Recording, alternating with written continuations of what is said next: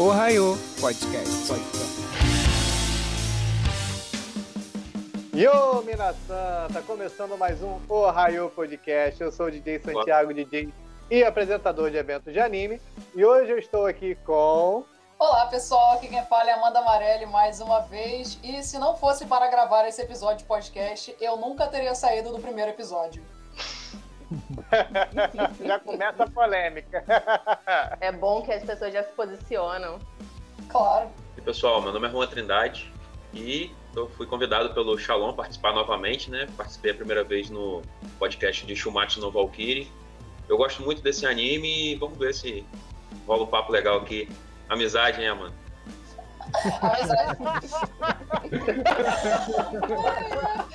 Já teve atrito no episódio de Shumatsu, agora vai ter atrito no episódio de Kimetsu.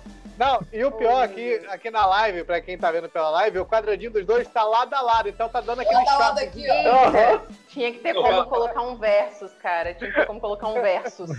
É. Oi, pessoal, eu sou a Cris, estamos aqui de novo. E eu acho lindo o amor entre irmãos, porque eu e meu irmão seremos justamente o contrário. Então eu acho Nesco e Tanjiro a coisa mais real do mundo. E é muito bonitinho de ver. Fala aí galera, sou eu, Peu, e eu falo que. tô aqui pra falar que eu vi cinco vezes Kimetsu no Yaiba e é um dos melhores animes até o momento. Tudo isso? Eu acho que a gente só tem uma pessoa do contra. Caraca, né? eu não vi o mesmo anime com vocês, não, cara, não é possível. Olá, amiguinhos. Eu sou Jean Carlos e aí, diferente do Peu, eu prefiro Jujutsu. Porém, é, vamos ver se Kimetsu no Yaiba não passa apenas de uma boa animação. Ou Jujutsu Ok. é só uma animação bem Então, Gente, ó, olha polêmica, o polêmica. Muitas polêmicas, muitos shades nesse episódio. Polemicast agora. Polemicast. Hoje nós falaremos dessa incrível obra que é Kimetsu no Yaiba, ou Demon Slayer, como foi adaptado para o Ocidente. E vamos ouvir as opiniões divergentes dos nossos casters aqui. e começamos nosso Raio Podcast logo após o break.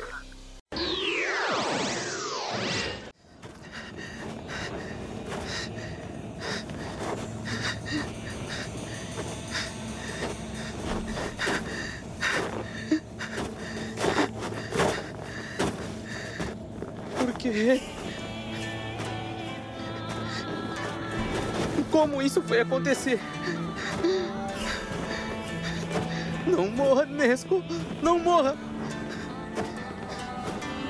Eu vou te salvar, não importa como! Não vou deixar você morrer! Seu irmão mais velho jura que vai te salvar! Custe o que custar!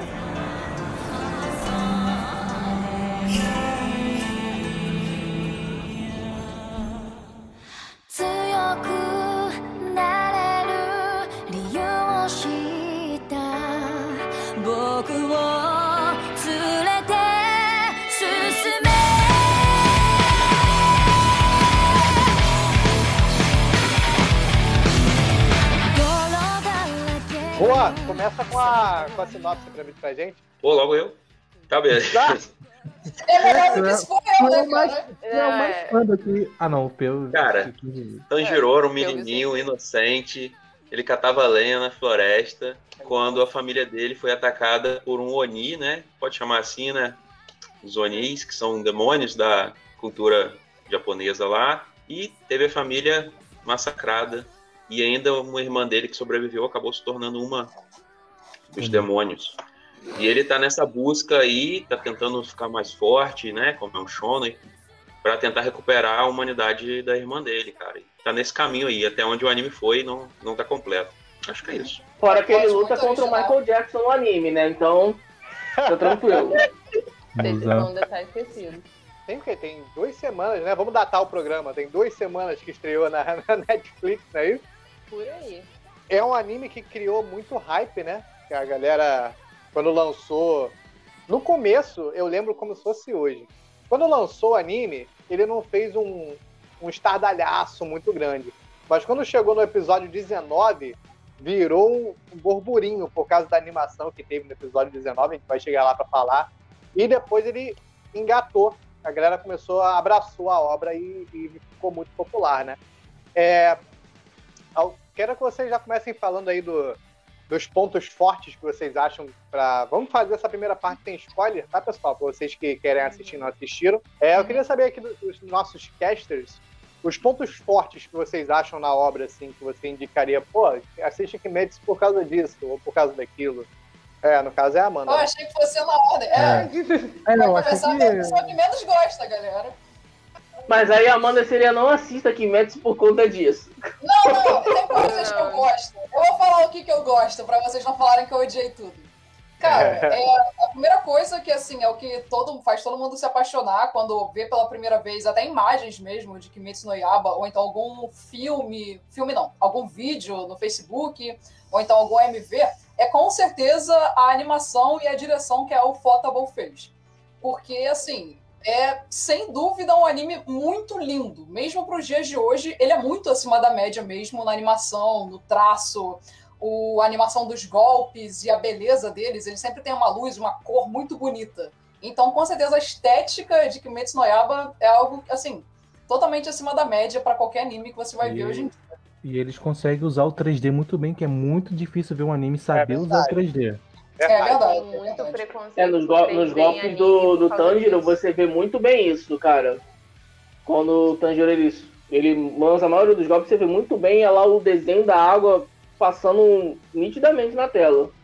Geralmente o 3D é utilizado nos cenários do, do, do Kimetsu, não no personagem em si, sabe? Isso, isso que é, deixou legal, assim. Ele soube utilizar a tecnologia, sabe?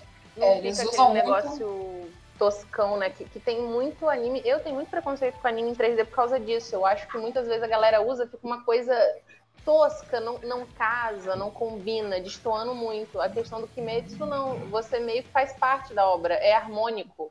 Para quem assistiu a terceira temporada de Overlord, é horrível o 3D. Principalmente é. aquelas ovelhas que aparecem no final. Nossa, eu gosto de Overlord, mas aquilo é tosquíssimo, horrível, horrível. Vocês estão falando de CG, cara, e hoje eu tô assistindo, né, Dragon Quest, tá, o remake, né, 2020. E eles estão uhum. usando, a Toei tá de parabéns, eles estão usando muito bem o CG nos momentos certos, intercalando com 2D. Eu indico pra galera assistir também, se puder.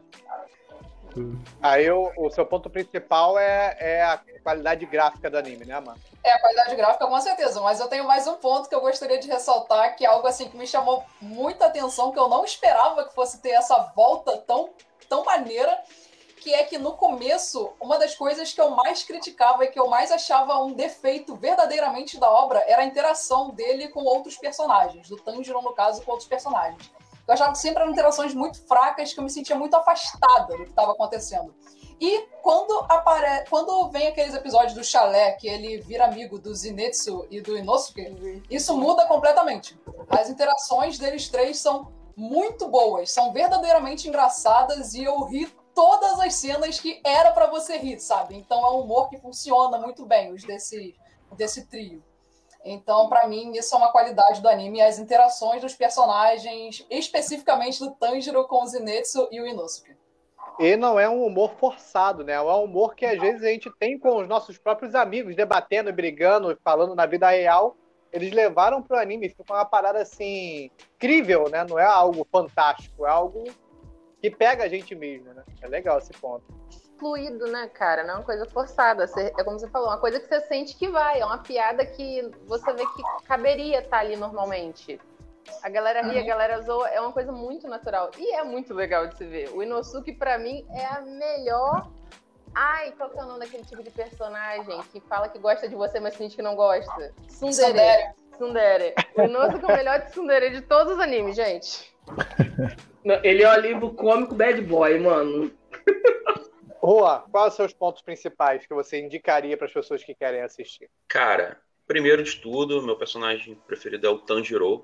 Eu gosto muito do desenvolvimento do, do Tanjiro, tipo, a personalidade dele, todo o esforço que ele faz, não só pela irmã, mas todo mundo em volta que ele vai conhecendo. É, o segundo ponto seria o traço, que, porra, comparado ao mangá, é absurdamente melhor. O mangá é feio, não tem outra definição, é feio. A pessoa desenha mal. É, vocês não precisam concordar comigo, não é verdade. Eu nem vi o mangá, cara. Não sei dizer. É verdade, Eu nunca é li feio. também, não. Nunca Olha, li o eu não li, mas o nosso amigo melhorou Jean tá lendo bastante. e ele falou que realmente é o isso. Marcos, o Marcos do Intox Anime, né? Não adianta só o diretor pegar e fazer igualzinho o que tá no mangá. O cara conseguiu melhorar tudo que tinha no mangá, estendeu as lutas, fez pô, coisas melhores do que deveria ser, entendeu? Todo diretor de anime devia fazer isso. Melhorar o que já é bom na obra. O Kimetsu ele tinha uma, ele tem um bom roteiro dentro do mangá e um traço fraco. Então ele permaneceu com o roteiro bom que tinha, ele melhorou muito mais o traço Ele melhorou o roteiro e melhorou do que o mangá. né?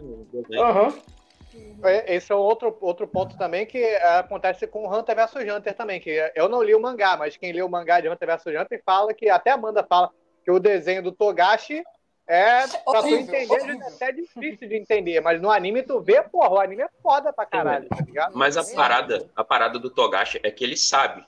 Quando ele quer, ele faz maravilhoso. O negócio é, a a preguiça. É a preguiça. Só isso. É verdade. Tanto que isso é uma coisa que eu discuto muito com meu irmão, que ele gosta de defender o Togashi, fala que ele tem sim um traço bonito. E ele sempre usa a cena do, de um rosto do Netero, de quando ele tá lutando contra o Meruem, que tem uma página que é muito bem feita, muito bonita. Você fica, nossa, quem foi o cara que fez isso? Não foi Togashi. E aí depois eu posso pegar qualquer página de qualquer outro mangá e falar aqui, ó, esse aqui é horrível. Aí ele fica, é, ele tem seus momentos. Pede pra ele ler Vagabond, que toda página é uma obra de arte. Toda página de Vagabond é uma obra de arte. E de Inocente também, cara. É igual Berserk. Berserk, Sim, esses mangás que são muito bonitos. É bonito pra Nossa. Saga também. Mais algum ponto que você queira levantar, Rua? Rapaz, acho que não. Vou deixar pra, vou passar a bola pra galera aí. Então, um dos pontos fortes pra mim também foi o que a Amanda falou, que é a interação dos personagens. E o que eu acho muito bonito é a interação do Tanjiro. Não só com esses três, mas com os inimigos dele. Tipo, foi uma coisa que eu notei que me lembrou muito Itadori. Que é aquela questão dele não querer matar os Onis, mas ele sabe que ele precisa matar eles. Eu achei muito legal quando ele tá lutando pra ganhar a licença de caçador dele lá, começar a trabalhar e ele mata aquele Oni e de repente ele vê quem ele era antes, quem ele era antes de se tornar um Oni. E aquele tipo de coisa eu achei tão legal que é tipo, ele mata eles, mas eles conseguem fazer uma redenção. Eu acho isso muito interessante no Tanjiro. Que ele acredita nas Aí aparece também ó, aquelas duas criancinhas também lá. Depois que ele mata aquele Oni lá no, dentro da floresta. É, obrigado Ah, por ter sim. citado isso. Eu esqueci de. Eu poderia ter falado, né? Que isso é importante, né? Que tipo, ele tem que derrotar, mas ele não fica de frescura, ah, não vou derrotar. Tipo, ele mata, mano. tem que matar, ele Não, mata. Apesar dele ter empatia com o, o monstro. Isso é muito Sim. interessante no, no Kimetsu, porque é o fato dele ter empatia pelos Onis, justamente porque a irmã dele é uma Oni, porém ela tem uma humanidade nela. Então, por, por conta disso, ele tem essa empatia. Quando ele vai cortar um Oni, ele sabe que ali já foi humano, ali no interior tem algum sentimento ali. É, isso é muito interessante. E é, e é legal que ele mata sem, sem hesitar. Isso. No começo ele hesitou, chegou a hesitar, mas ele aprendeu que é o, é o, é o certo. Eu acho que além, pra mim, além desse ponto forte, outro ponto forte pra mim é o clichê. Tipo assim, eu gosto quando você tem clichê na medida certa em alguma coisa, sabe? Que a gente sabe que Kimetsu tem, gente. É um shonen que bebe muito da, da fórmula e Uhum. muita coisa. Tu acha isso um ponto forte? Cara, eu acho, porque eu acho que quando você tem um clichê bem trabalhado, de um jeito que não fica forçado, mas com características positivas e coisas bem legais pra você trazer de novo, aquilo é meio como se fosse uma coisa que você conhece, mas é reconfortante você ver aquilo, entende? Porque, pô, Sim, pô. todo mundo aqui vem ver shonen, a gente sabe como é que é. Fraco, aí ele vai lutar, vai treinar, tananã, tananã, mas é legal a forma como você vê isso. O que eu achei muito massa no Tanjiro foi o fato, pô, ele vai treinar pra se tornar um caçador e melhorar. Ok. Ele não treinou uma semana, ele não treinou um mês. Tipo, não, ele treinou meses, mas o anime dá um corte muito. Ele treinou dois anos, cara. Dois Exato, anos, ele cara. treinou o dois anos, dele. não foi meses, foi dois Mas anos. foi muito rápido e, e o anime conseguiu editar bem esse treino é, de uma forma bem rápida e, e dinâmica. Não foi cansativo, sabe? Não, claro, claro. Até porque a gente não podia ficar esperando dois anos, né? Daqui a dois anos É. começa a anime. Não, É porque se o anime fosse em estilo Dragon Ball, filhão, ele tá- terminaria a primeira temporada, ele nem, nem teria feito o exame ainda da, da ordem lá. Dragon Não, nem Ball tem pouco. 30 minutos, é, 5 horas, tá ligado? Mano, na mesma, não sei, demorou 5 minutos. Foi 10 epi- foi 15, quase 15 episódios pra explodir. Eu adorava o narrador falando no final de cada um que daqui a cinco minutos na minha cozinha vai explodir. Eu tava, cara, Eu já tinha passado seis Aham. episódios que daqui 5 minutos não me acusei eu explodir. eu só É, achava mas, impressionante que não passava nenhum minuto, sabe? Podiam pelo menos falar de um pro outro que tá quebrando um minutinho, não. Eram ainda cinco. Esse é um, Tava esse é um ponto. rápido que tava em câmera lenta pra gente conseguir entender, né? Por isso que tá. uhum. Foram cinco minutos. Esse é um ponto, né, de uns pontos positivos desse, dessa, desses animes que estão vindo, principalmente os animes por temporada, que eles estão bem mais rápidos. Eu acho que se eu indicar meu sobrinho para assistir os primeiros episódios de Dragon Ball, ele não ia aguentar, sabe? Ele, ele, ia, do, ele ia dropar, sabe? Não, não ia conseguir terminar de assistir. Tá sendo uma Quantos luta pra ele assistir. Ele tem 14. Tá sendo uma luta pra ele assistir One Piece na Netflix, sabe? Ele gostou do One Piece, mas ele fala, tipo, assim, que é. Enrola as, as coisas. Como que, Meu sobrinho sabe? também. Ele falou Demora que ele gostou, mas ele acontecer. falou, ai, tem um monte de episódio, não, não quero. Eu falei, não, mas assiste, é bom. Ele, ai, muito episódio, desisti. É porque tem um lance, uma técnica que eles usam no One Piece que é assim, é, é, tá acontecendo alguma coisa. Aí eles botam um take na cara de um personagem, um take na cara de outro, um take na cara. Aí, tipo, só aí já passou um minuto de take. E, tipo, pra ele isso é muito chato.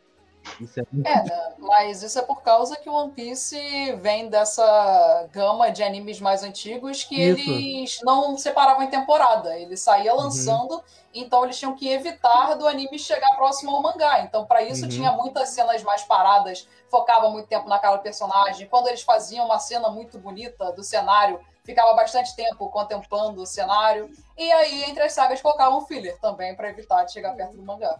E por isso que isso é um ponto positivo para esses animes que estão vindo através de temporada, porque eles têm mais tempo de trabalhar a qualidade da animação e trazer esse hype, como foi o Demon Slayer. Não, e outra também, outro ponto.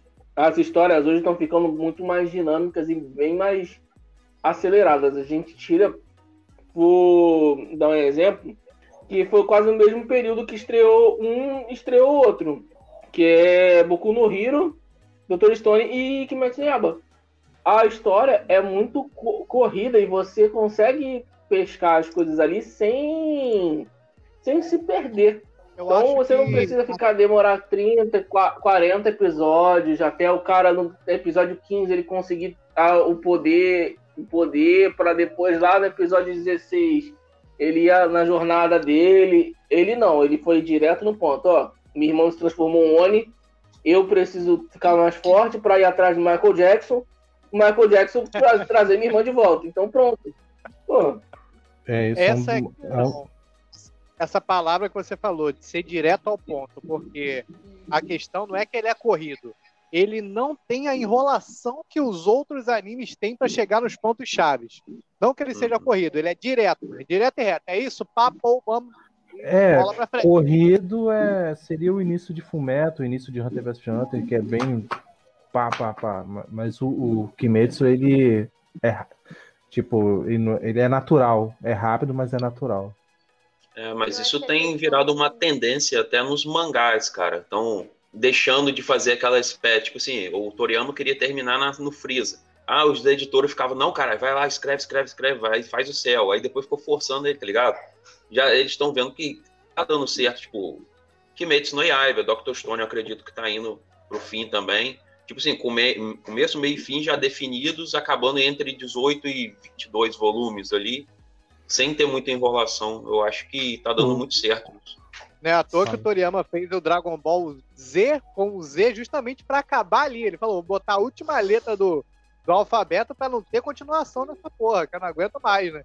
Palavras do próprio Toriyama. aí, E sem falar que ele várias Sim, vezes ele ma- tentava matar tentava matar o Goku pra não continuar, sabe?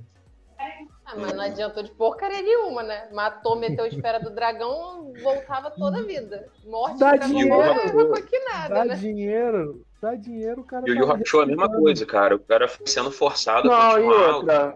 o Yu Hakusho foi uma forçação de barra total, porque o Yu Hakusho, pra mim, ele terminou no primeiro Torneio das Trevas. Aca- Sim. Terminou o Torneio das Trevas, pra mim, acabou o Yu Hakusho. Jujutsu, eu vou começar falando um ponto positivo de Jujutsu. Pelo, vou Jujutsu? começar. Jujutsu? Jujutsu não, Ok. caraca, acabei de Jujutsu. Jujutsu, tô falando de Jujutsu. Kimetsu. Um dos pontos positivos que eu trouxe pro Kimetsu é o roteiro. Ele é simples, sim, ele é simples, ele é clichê, porém ele consegue abordar isso muito bem. Já de início, no primeiro episódio, já começa o, o Tanjiro, ele ali com a sua família, é, indo vender carvão, enquanto um dos irmãos dele tá é, arrecadando, pegando madeira na, na floresta, enfim. E ali a gente já consegue perceber que a família precisa, depende do Tanjiro para trabalhar. Isso não é explicado, mas a gente só entende, a gente consegue entender através dos diálogos deles ali. É, e enquanto isso, é, é, ele vai indo para a aldeia, a gente percebe que ele tem uma habilidade que até hoje não explica o porquê, que é o olfato dele, que é muito aguçado. É, numa pequena cena que o rapaz, que é, parece que a menina confundiu que ele quebrou um, um vaso, aí ele pede para cheirar o vaso e ele descobre que foi um gato. E isso a gente já percebe que aí o Tanjiro, o Tanjiro tem essa habilidade, né? Sem precisar de muita explicação. Ele voltando pro, pra casa dele, tem um tiozinho que pede para ele dormir lá porque a noite é muito perigoso e tem um Onisa solto. Aí a gente já consegue, já entende um pouco da existência dos Onis. E quando ele chega na casa dele, a família dele tá morta. É ali, ali sendo que a irmã dele meio que tá viva. E aí ele descobre que a irmã dele virou um Oni. E nisso o anime já consegue entregar bastante coisa em apenas em pouco tempo. É, a motivação dele para que é lembrando que o Tanjiro não ele não quer se vingar. Em nenhum Ele momento isso ajudar. mostra. Ele quer apenas trazer a humanidade da irmã dele de volta. E eu acho que isso é, é muito, é, assim, um ponto forte. Eu acho que ia ficar muito mais clichê ainda se fosse vingança, entendeu? Não, Não, é mas porque ele só no- vai atrás do Muzen porque dizem que é só o Muzen que pode fazer a Nesco voltar a ser humana. E é só por isso, que ele Isso. tá indo atrás dele. E detalhe, o Muzen, ele já é apresentado, acho que no sétimo episódio. O grande vilão do anime é apresentado pra tu ver como as coisas no, no Demon Slayer é bem mais rápidas. O, a- o, o mangá é horrível, o traço do mangá. Eu li os primeiros capítulos. Vai melhorando, mas é muito ruim, cara.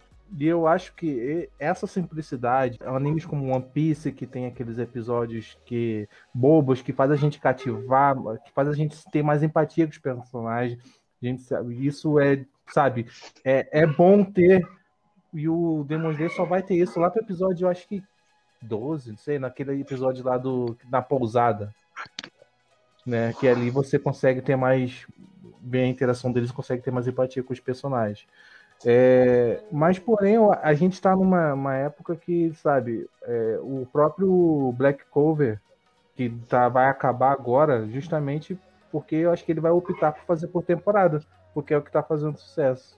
É o que tá, sabe, dando retorno. Ao meu ponto de vista, sim, um ponto positivo que eu tenho para citar realmente é o- a qualidade gráfica, né, que é inegável. É o ponto, para mim, é o ponto principal que faz o anime ser popular e assistível. Foi o que fez a popularidade dele crescer na época, né? A qualidade gráfica do episódio, principalmente do episódio 19, né? Vai chegar lá para falar. E eu gosto da, da comédia que tem no, no, no Kimetsu. É uma comédia, como a gente falou, leve, tá ligado? Não é uma comédia forçada. Me lembrou até um pouco a comédia de, de Soul Eater, sabe?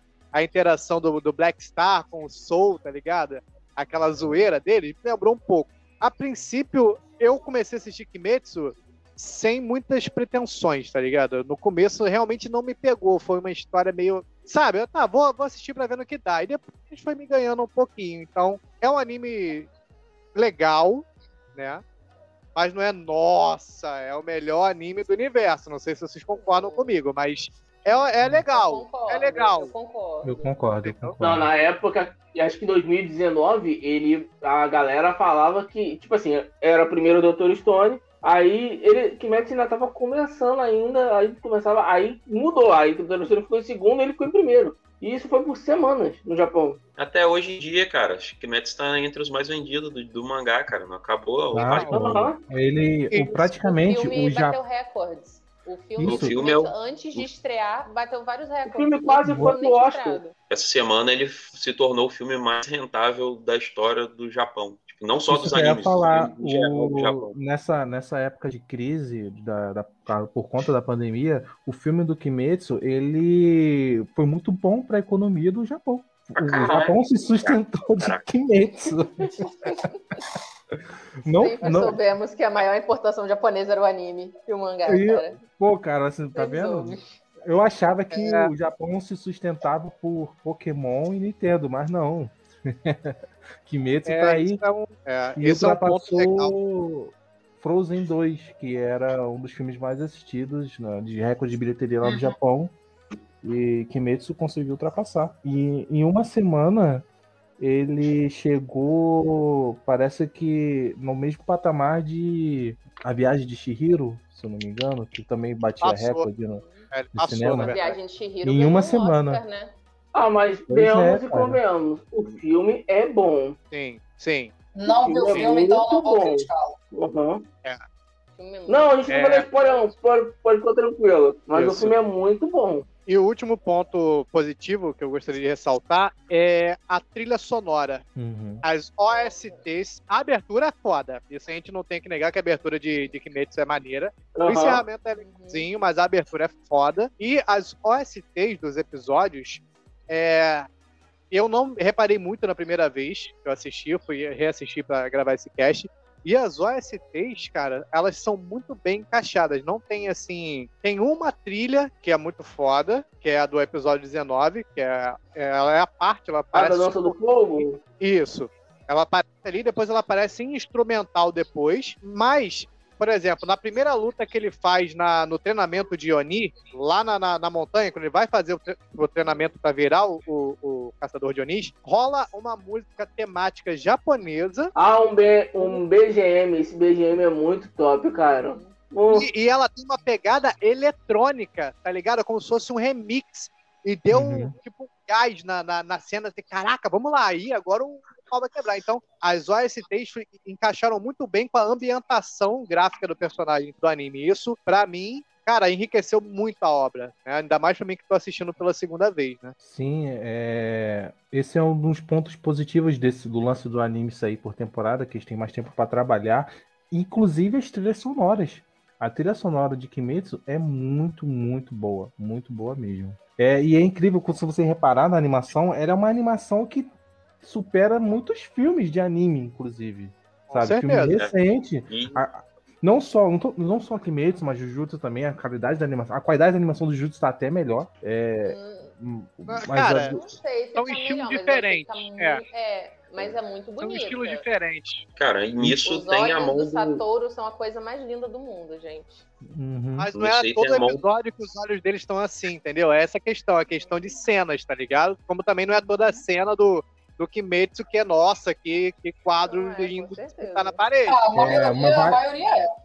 Vale ressaltar que o estilo gráfico do Kimetsu é, é aquela tipo de retrato o que, que é chamado de ukiyo-e, que são aquelas pinturas antigas. É o mesmo estilo que é utilizado no Okami, por exemplo. É, isso Isso traz está sendo muito usado agora em One Piece, na saga de Wano. Isso, sim, é porque é um dos pontos que eu gostei mais da É porque dessa também passa assim no período Taisho, um negócio desse assim, eu não me lembro onde que o período japonês onde o anime é retratado. E retratado Não sei dentro de um Japão mais, mais um Japão antigo, se eu não me engano. Japão Não. feudal, na época do Japão feudal, cara. E não, acho que não chega a ser feudal, né, não, porque cara? já tem Kimetsu trem. não, gente. Não, não, Você não lembra quando aparece?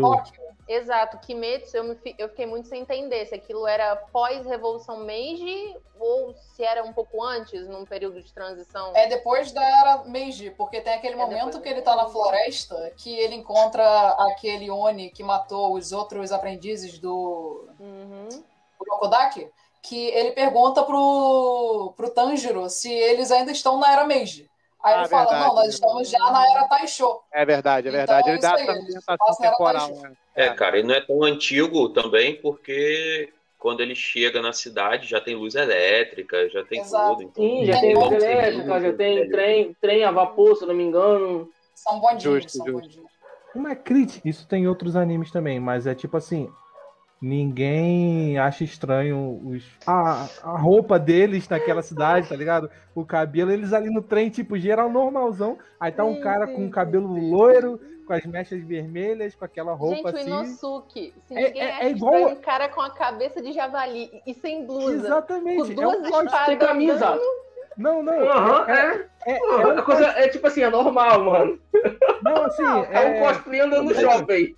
É um cosplay Pô, do mas você acha metrô, estranho cara. Vai lá o de pode chegar na pessoa, ei, metrô. mano, por que que você tá vestido assim? É, Só aceita, Mas- mano. O cara Mas, não, mas não o vai falar, não mas vai na você vai cidade.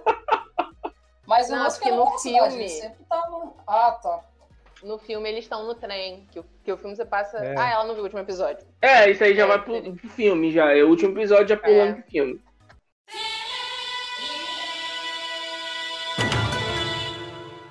Só posso fazer um contraponto que vocês falaram muito do roteiro e da, da velocidade com que as coisas acontecem.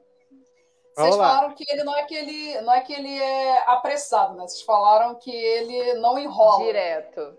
Cara, Direto. eu é acho direto. que ele, muito pelo contrário, ele vai tão apressado que eu demorei muito a criar qualquer resquício de empatia pelo Tanjiro e pela irmã dele. Quando a família dele morre, eu não poderia sentir menos coisas do que eu senti. Porque a gente não teve tempo de criar nenhuma simpatia por eles.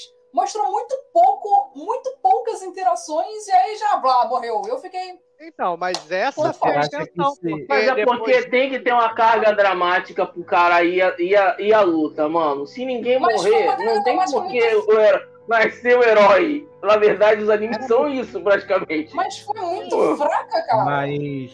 Mas calma, gente. Vai gastar, sei lá, dois, três episódios só pra ficar, criar empatia com a mãe dele também. Não precisava de dois, três episódios. Poderia mas durar precisava um de mais episódio. interações entre eles. Podia ser um episódio só dele com a família. E aí no segundo episódio todo mundo morresse com interações que representassem mais, mais alguma coisa, que tivessem mais cenas de carinho, mais cenas dele interagindo É, com os irmãos é. também. É tudo muito rápido. E cara, depois que Eu eles não morrem. diria. Se tivesse um episódio Be- inteiro dele só com a família, eu já ia comendo bolo.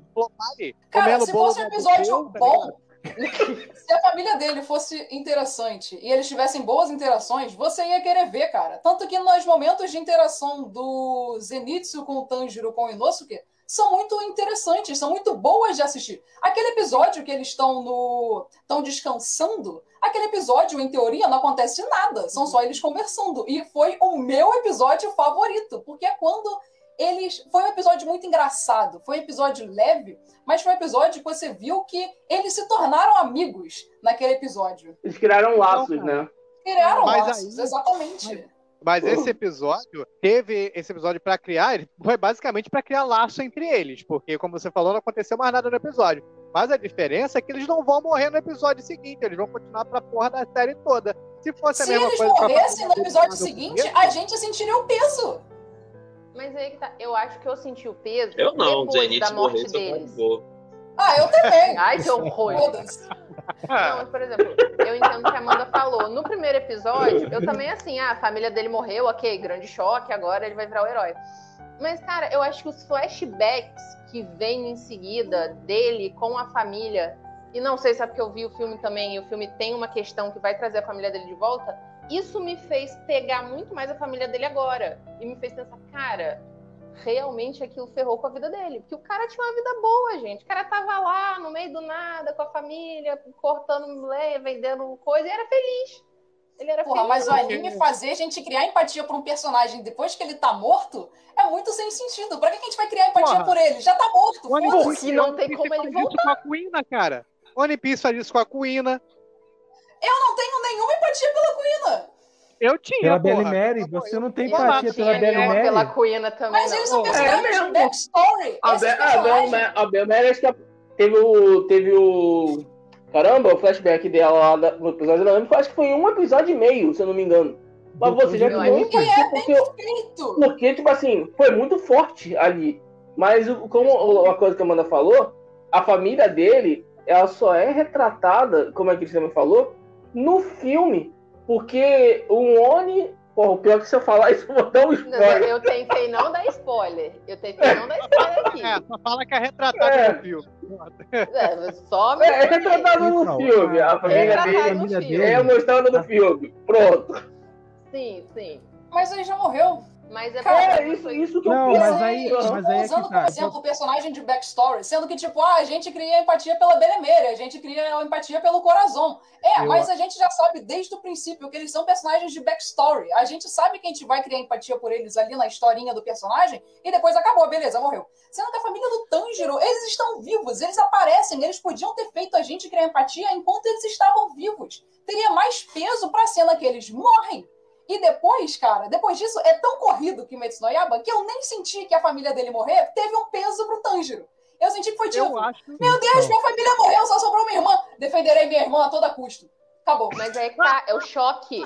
É o choque. Ele não teve tempo, ele E ele não teve um momento pra lembrar da família e chorar, cara. Mas aí, mas aí, cara, ele- Mas mas ela aí, quer dois episódios de Mas depressão. o herói, o herói de verdade, ele não pode chorar, meu irmão. Ele tem que ir à luta e pronto.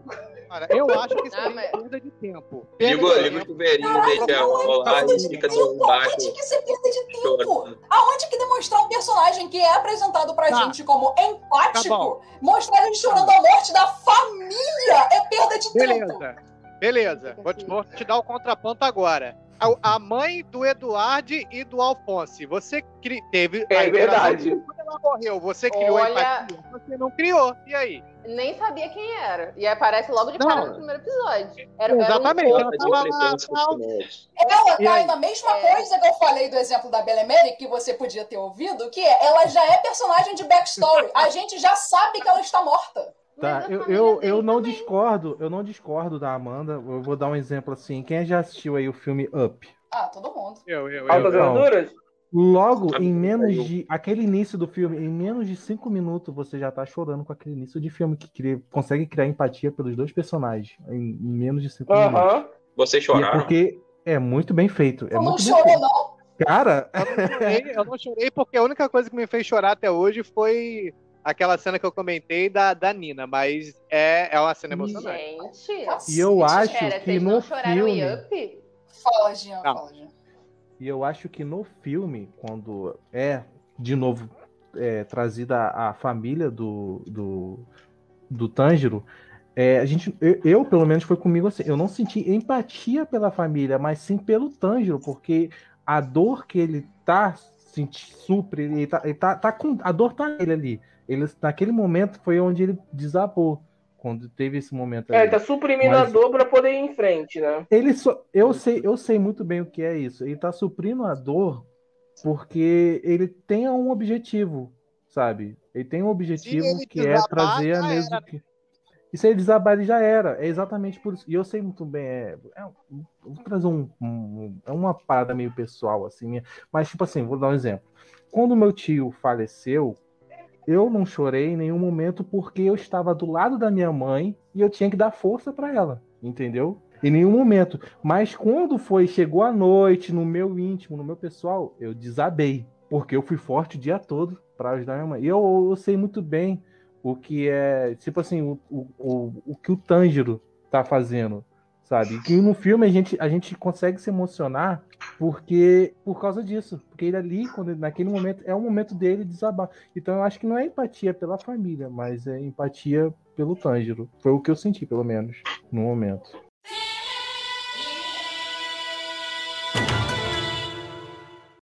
A parte, pra mim, começa a pegar mesmo na hora do treinamento dele, né? Porque ele encontra com o Tomioka lá no. O Tominhoca.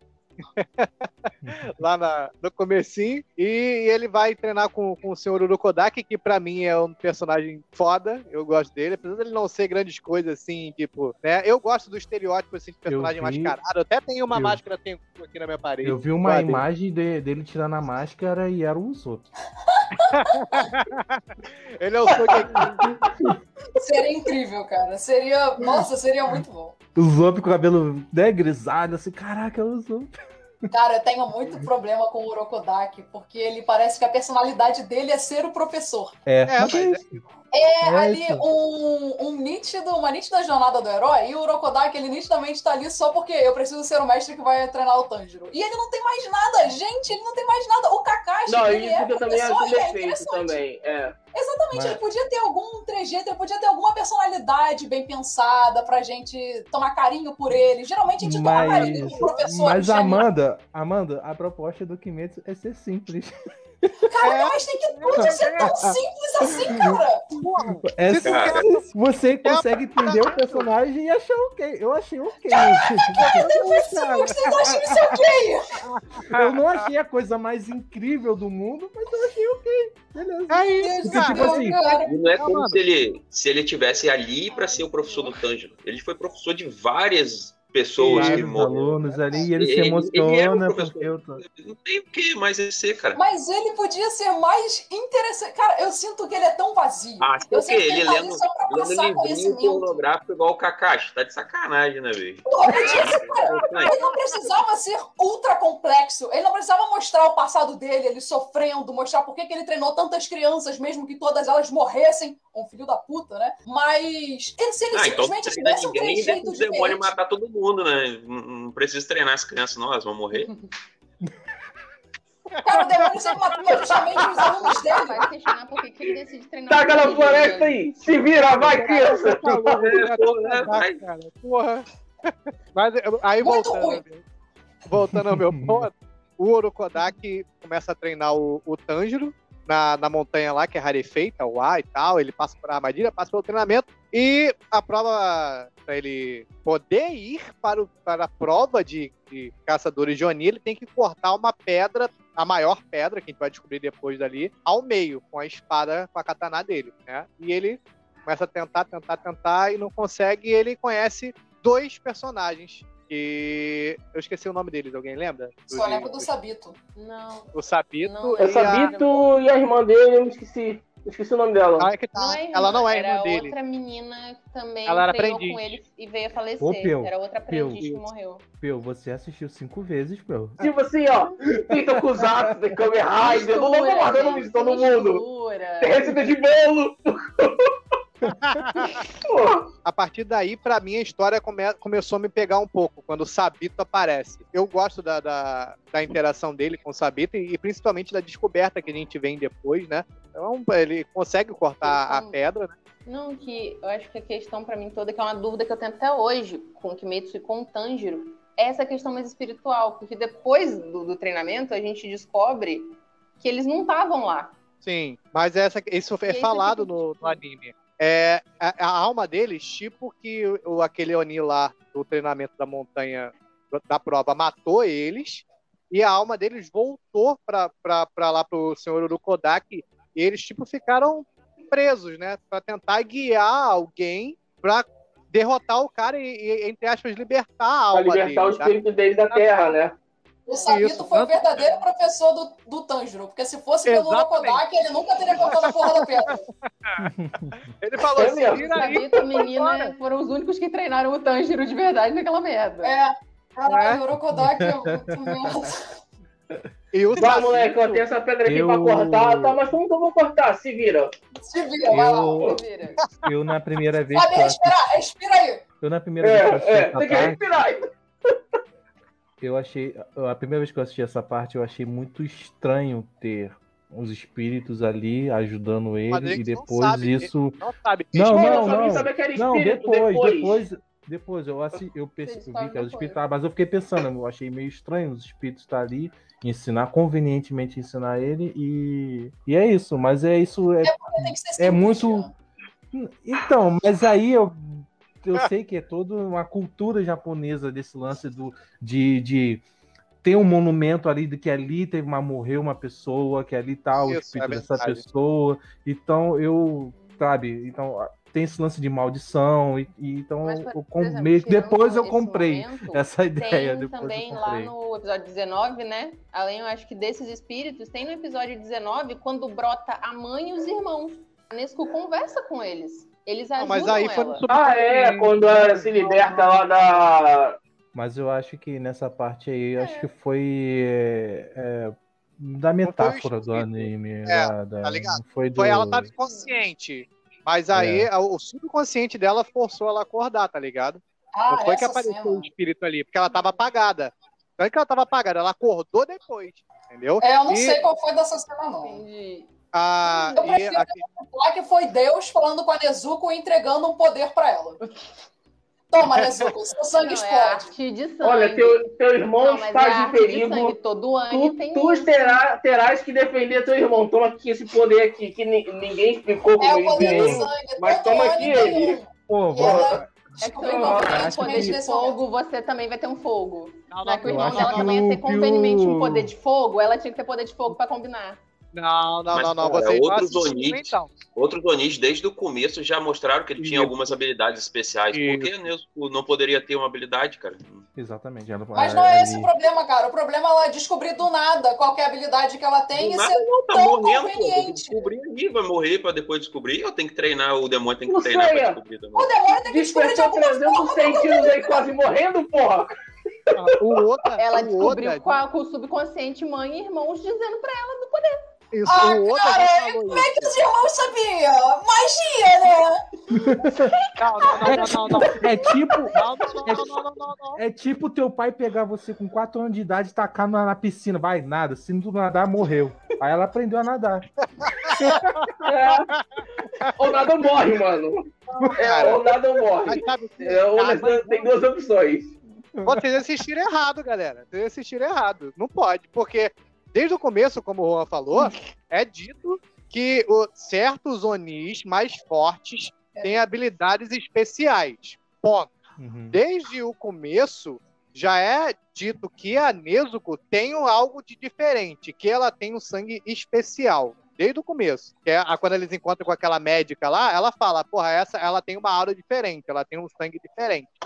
Já era dito isso desde o começo. Segundo ponto. Terceiro ponto. Os espíritos, quando apa- o subconsciente dela, não ensina ela o poder. Fala só, você tem que salvar o seu irmão. Então ela desperta e, tipo, é- até o Oda fala isso na, em One Piece. Os poderes, eles fluem quando você tá numa situação extrema, quando você tá perto da morte, quando você tá numa situação de perigo. Até no Naruto. O que, que o Jiraiya faz com o Naruto ele conseguir usar o, o, o, o chakra da Kyuubi? Joga ele da porra de um penhasco que se ele cair lá embaixo, ele vai morrer. Tá ligado? Então isso é, é clichê, é, Mas não adianta. ele já sabia que ele tinha o chakra da Kyuubi e ele só precisava aprender a usar. Ela não Tá. sabia que ela podia Não, fazer não, não. isso. No momento do Jiraiya e de invocar Mas o sapo, ser. realmente Mas não. como. Ele- é, isso não é falar do anime, mas tô dando assim uma. Vamos, passar, vamos pegar um pano aqui e passar aqui na mesa. Passando um pouquinho de pano. Mais pano que a É. gente já tá passando. É, vamos lá. Pode ter sido. o Como ele é um Oni, tem esse lance de instinto. Como os animais têm instinto de, sabe, Sim. sobrevivência. Sim. Pode até ele aprendido ali na hora, entendeu? Tá ligado? Eu, eu entendo a, a Não, Viro, gente também usou um negócio do nada. Um neggosto que ele só viu o pai dele fazer. Sim, eu também acho isso. Então. Nesse momento ele lembrou da dança do pai Isso dele. justifica, eu acho os dois uma bosta. Uma bosta, né? Não, é clichê. Nossa, não, pra mim Ah, é eu uma dizer, É bosta. clichê. É um clichê de te apelar pra, pra memória. Esse foi um clichê que eu confesso que não foi bem trabalhado. Que, que realmente a Nossa. parada só brotou. e Olha eu falei só, que foi de a, cara pra combinar. Tipo, a Amanda ah, já eu tá, lembrei conver- da minha tá dança convertendo uma pessoa. Eu, eu, eu imaginava ele, ele, do nada, assim, aprender uma décima primeira respiração da água sozinho. Mas nunca uma respiração do fogo que nunca foi explicada no anime. Como Cara, ele é teria? muito, conven... Só é muito, isso. conven- Isso aí. é muito Detalhe Foi uma conveniente. respiração. É. Uma respiração É no um- meio de uma dança que ele viu o pai dele fazer quando ele era criança. Que ele descobriu que essa dança pode ter um movimento de respiração com a espada. E é isso. Cara, gente. é Não, muita não, não. conveniência, Mas- é bonito. Mas é bonito. Não tem que ser bonito, é conveniente. Não. Vocês É errado de novo. É, só o Santiago viu certo. Por favor, Santiago. Olha, quando aparece o Muzan pela primeira vez, ele vê o Tanjiro e ele tem uma lembrança de alguém com brincos iguais brincos. ao dele, que por isso que ele, ele vive fugindo. Então, o- quando a gente vê o pai dele fazendo essa técnica, a gente já leva que o quê? Que foi ou o pai dele ou algum ancestral do O Tanjiro que já lutou com o Muzan. Então não foi também tirado do O nada. Waffle, assim, não é nitidamente explicado. É jogado ali. Ah, a gente tem- ele tem que matar o cara. Não, Ou ele Não, tem que é- dar um, é esse um o ataque no cara e, e vamos e vão aqui. Ele tem que, tem que despertar algo do nada ali. Pô, É você entender que, É beleza, tipo- ele era o filho mais velho, se ele herdou os brincos do pai, provavelmente ele deve ter aprendido a dança também, alguma coisa assim. E aí, na Não, hora, ele ele, fala. viu que a dança e a respiração casava. Ele fala que o pai dele fala pra ele, se você conseguir dominar esse poder, você vai conseguir dançar, seria a metáfora pra lutar, e o frio não vai te incomodar, tá ligado? Então, tipo, ele consegue, ele sabe que é uma técnica de respiração. Me admira ele não ter usado antes, porque se ele aprendeu a respiração Mas da água, ele, por porra, isso, eu ele não usou antes porque ele não tá sabia. O negócio foi É por isso que ele não muito usou antes, jogado Thiago. na hora, cara. Cara, você tá falando, tipo, ah, mostrou o pai dele, os brincos e tal. Sim, só que mostrou isso no mesmo episódio que ele precisou usar a técnica de fogo. O- Apareceu o pai dele e ele dançando foguinho um minuto antes do Tanjiro precisar usar fogo. E a Nesco também usou fogo, gente, pra combinar. e a espada tava É, quebrada. E a espada tá quebrada. Combina sem sentido nenhum. Mas ele corta, ele, Tá quebrada. ele corta, ele corta com o cotoco que sobrou da lâmina. Ele não criou outra lâmina. Exatamente, tem Na verdade, cara. esqueceram. E ele não cortou, ele não venceu a luta. O cara arrancou verdade, a própria é cabeça. Ele não ganhou. cabeça. Então, esse ex-machina É. aí, não sei o que, serviu de porra nenhuma. É, X-Máquina porque ele usou o poder de fogo. Sem Não, saber. serviu pra fazer uma cena linda que me fez ver o anime. Eu Serviu pra fazer dele. um wallpaper novo pra gente botar na capinha do telefone. Às Isso que vezes, serviu. esquece que é um shonen, é pra criança, não é pra gente que tem 30 anos. Eu Não, chamo, isso é verdade. tá ligado? É eu é assisto que eu gosto de ver a porradinha. Nem vem, nem vem, porque Boku no Hero também é pra criança e mostra o Midori treinando tudo que ele faz. Boku no Hero é uma bosta, cara. Bosta no final. Ê, Agora Ei, todos ei, ei, ei, ei. Sim, é gratuito? Caraca, eu não aceito que o maluco não gosta de Boku no Hero e gosta de Kimetsu no Yaiba, cara. Boku no Hero também não tá nas minhas preferidas, não, mano. Não, é Boku ruim? no Hero Não agora é. tá um lixo. E eu, assim, nunca foi meu anime favorito também, Boku no Hero. Mas eu sempre achei muito maneiro. Até porque os poderes têm tudo ali. Eles treinam e tal, aprendem. Nossa. Eu Vocês acho sabem que Boku no Hero é uma versão japonesa de Sky High, né? Escola de super-herói. É a mesma, mesma Gente, voz, mas sim, eu voz. sim, quis pô. uma continuação de Sky High e a Disney nunca me deu. Aí agora a galera do Boku no Hero me deu. Tô feliz. Minha adolescência eu prefiro inteira querendo filme. Sky High Mas, 2. é, vou- mas agora falando um pouco sobre o anime. É, vou voltar. Sobre várias coisas. Qual que era a pauta? Uma coisa que eu achei muito interessante é que a gente tem os poderes baseado num- numa forma que é bem diferente do que a gente vê em vários animes. Ah, ah vou te dar um soco, vai sair um, raio flamejante da minha mão. Ele não fala, ele não, não mostra isso. Ele sempre é, foca a base da respiração, que é praticamente como se fosse um tai chi ali, que você aprender a controlar o seu diafragma para adquirir força para lutar contra, contra o inimigo. Ele é bem diferente Melhor de muitos animes que a, gente vê, que a gente vê. Isso é uma coisa legal que, que, que Metsu traz também. Ele busca muita coisa de, de, né, de mitologias, mas de folclore Tradição. japonês, né? Isso. também. As tradições, a- a- as danças realmente, tipo, a- não sei se a dança da, do Hinokami existe essa dança, mas a gente tem várias a danças dança folclóricas. Existe de verdade, não é? Uhum. Então, a gente tem várias danças. A própria máscara Tengu, que o, que o Urukodaki usa, também é- é, Urukodaki, do né? folclore japonês. Aquela máscara de, de palhaço, que tem a boquinha do cara que faz a do Hanafuda, Sim, né? é. Faz as espadas, também é do folclore japonês. Isso acaba enriquecendo um pouco a obra, né? Mesmo que. Ah, eu- o- os carinhas da pedra também tem duas máscaras também. Que tem, aí, acho que tem, tem um aí na sua, na sua galeria também aí. Ele dá pra todos os alunos a máscara. É, o Urokodá. É pra poder marcar Uhum. pro, pro Oni poder comer os alunos dele, ele marca, tá ligado? Que nem gato. Olha, eu sou aluno do do Orokodaki, me mata. É, é praticamente fácil, assim. Mas coitado, Cara, coitado, o Urukodaki não sabia, cara. Ele não sabia que, o, que eles. é- A, a máscara era a marca da morte, entre aspas. Eu sei que eu não sabia, cara. Tô falando isso pra zoar. Eu sei que eu não sabia. Amanda, Amanda é implicante. Sai daqui, Amanda. Mas é isso, voltando à ordem cronológica, ele passa pelo treinamento e ele vai, parte com a irmã, né? O Orokodaki diz que ele usou uma sugestão hipnótica na Nezuko para ela ver todos os humanos como família. Isso é muito importante no andamento da obra, porque ela passa a ver mesmo pessoas desconhecidas como gente da família mesmo dela, o irmãozinho e tal.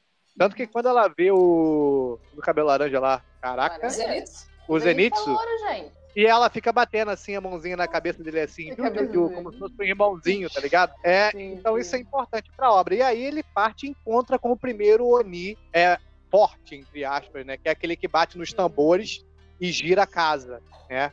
Sim. E aí é, é o fatídico encontro com o Zenitsu, introdução do Zenitsu na obra, que ele encontra indo pra esse lugar. Casa comigo! Eu posso morrer a qualquer hora! Eu não sei se isso pode acontecer! Então, por favor, eu imploro, casa comigo, vai! O quê? Mas o que será? Quem é esse doido? Me ajuda, vai! Casa comigo,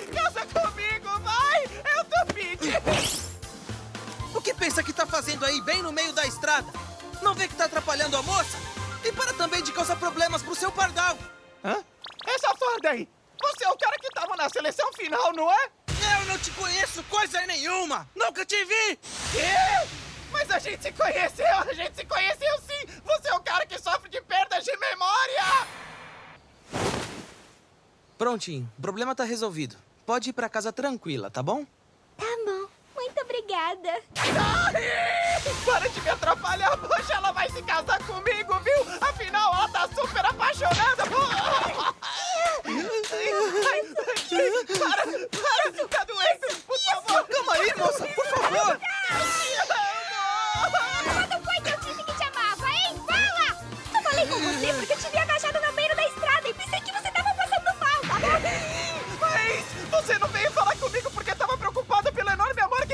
por mim. Olha aqui, eu já tenho um noivo, então isso é completamente impossível, ouviu? E já que tem toda essa energia, posso ver que tá muito bem. Ótimo e adeus!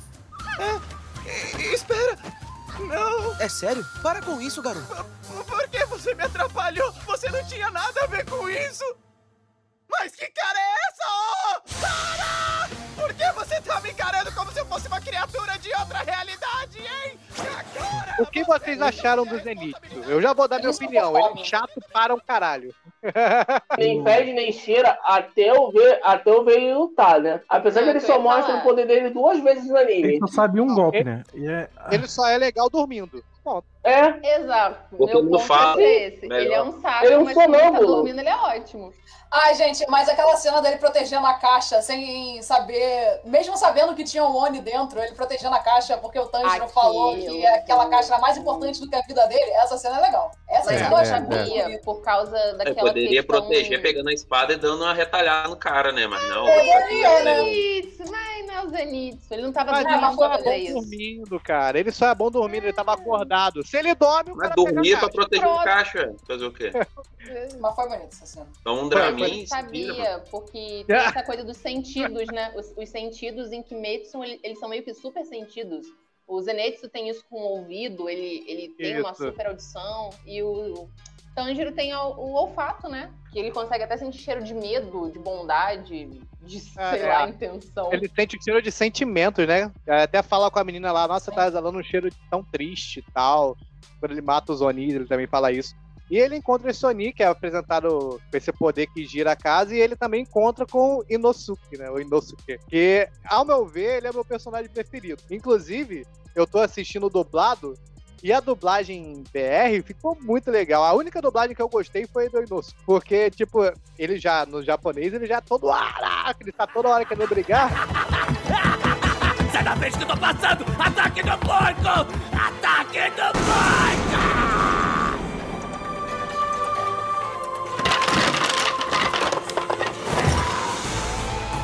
O quê? Quem é esse? Ele tá usando uma cabeça de javali. E tem também duas espadas Nichirinto. Vamos lá, seu monstro. Morra no campo de batalha e vire o meu catalisador. Assim eu vou conseguir ficar mais poderoso e alcançar novos céus. E no, Bras- no- no brasileiro? no português, Ele toda hora ele grita, vem pro pau! É muito maneiro, muito, tá ligado? Muito E não, a, voz, a voz casou muito, ficou praticamente igual, fazendo plástico japonesa. Pô, Muito. Cara, E o, o dublador, é- o dublador o, dubla- o que faz a dublagem do Zenitsu, o brasileiro, ele é o mesmo que dublou o Zop no, no- da Net- na versão da Netflix. E ele falou que foi o personagem mais difícil de dublar. E, e foi horrível dublar o Zenitsu. Ele falou, foi horrível, horrível. Porque ele é muito chato, ele fica gritando toda hora. E é o imagine você ter que ficar dublando horas isso, cara. gritando e E- chorando, né? e olha que é um cara que dublou o Sop, sabe? O É. Que também grita, também tem, sabe? Cara, deve ter Pra ficado com a voz ferrada. Pra até o dublador achar o cara chato, o cara é chato, mano, na moral. é. Zenitsu é chato. Pô, eu, eu Pra mim, por isso que o Inosuke é mais interessante, porque, tipo, ele também grita. Mas já é uma parada dele, de ser selvagem, tá ligado? Onde ele foi criado, até onde mostrou, foi, sei lá, na floresta, mano. Então faz sentido ele ser daquele jeito. Mas isso não, ele só grita porque é chato mesmo. Tipo, é só chato, mano. Não tem. É, justo.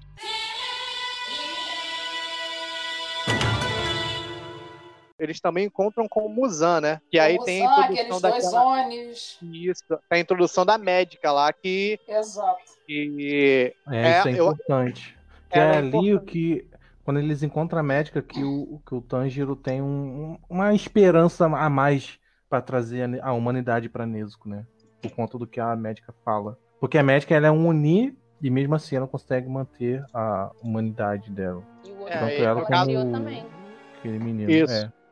ela Mas não... vocês tiveram essa não- impressão que os Onis eles lembram um pouco vampiros. Sim, Sim, claro, Sim, óbvio. Com certeza. Até o Eu comentei que é vampiro, pô.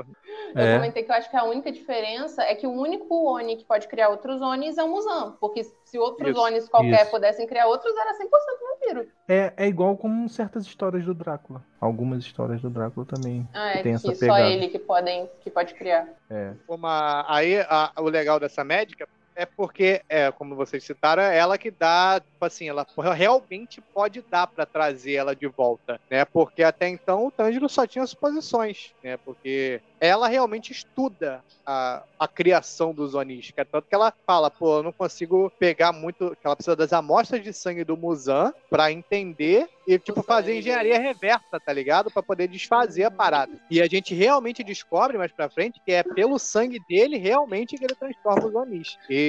Mas só que ela não consegue, né? Porque, porra, para aqueles dois bostinha lá, ela já ia rodar, imagine para as 12 luas que vão aparecer mais pra frente, né? Cara, e só pela única lua superior, né, que apareceu até agora, que foi a do filme, eu- eu já tô achando muito roubado as luas. Eu, eu não tô Sim, conseguindo sim. escalonar como que isso vai funcionar. E é um dos motivos que eu não Mas eu acho que os Hashiras devem entrar em ação, cara. Porque tem, teve um print que eu vi esses dias aí, entraram.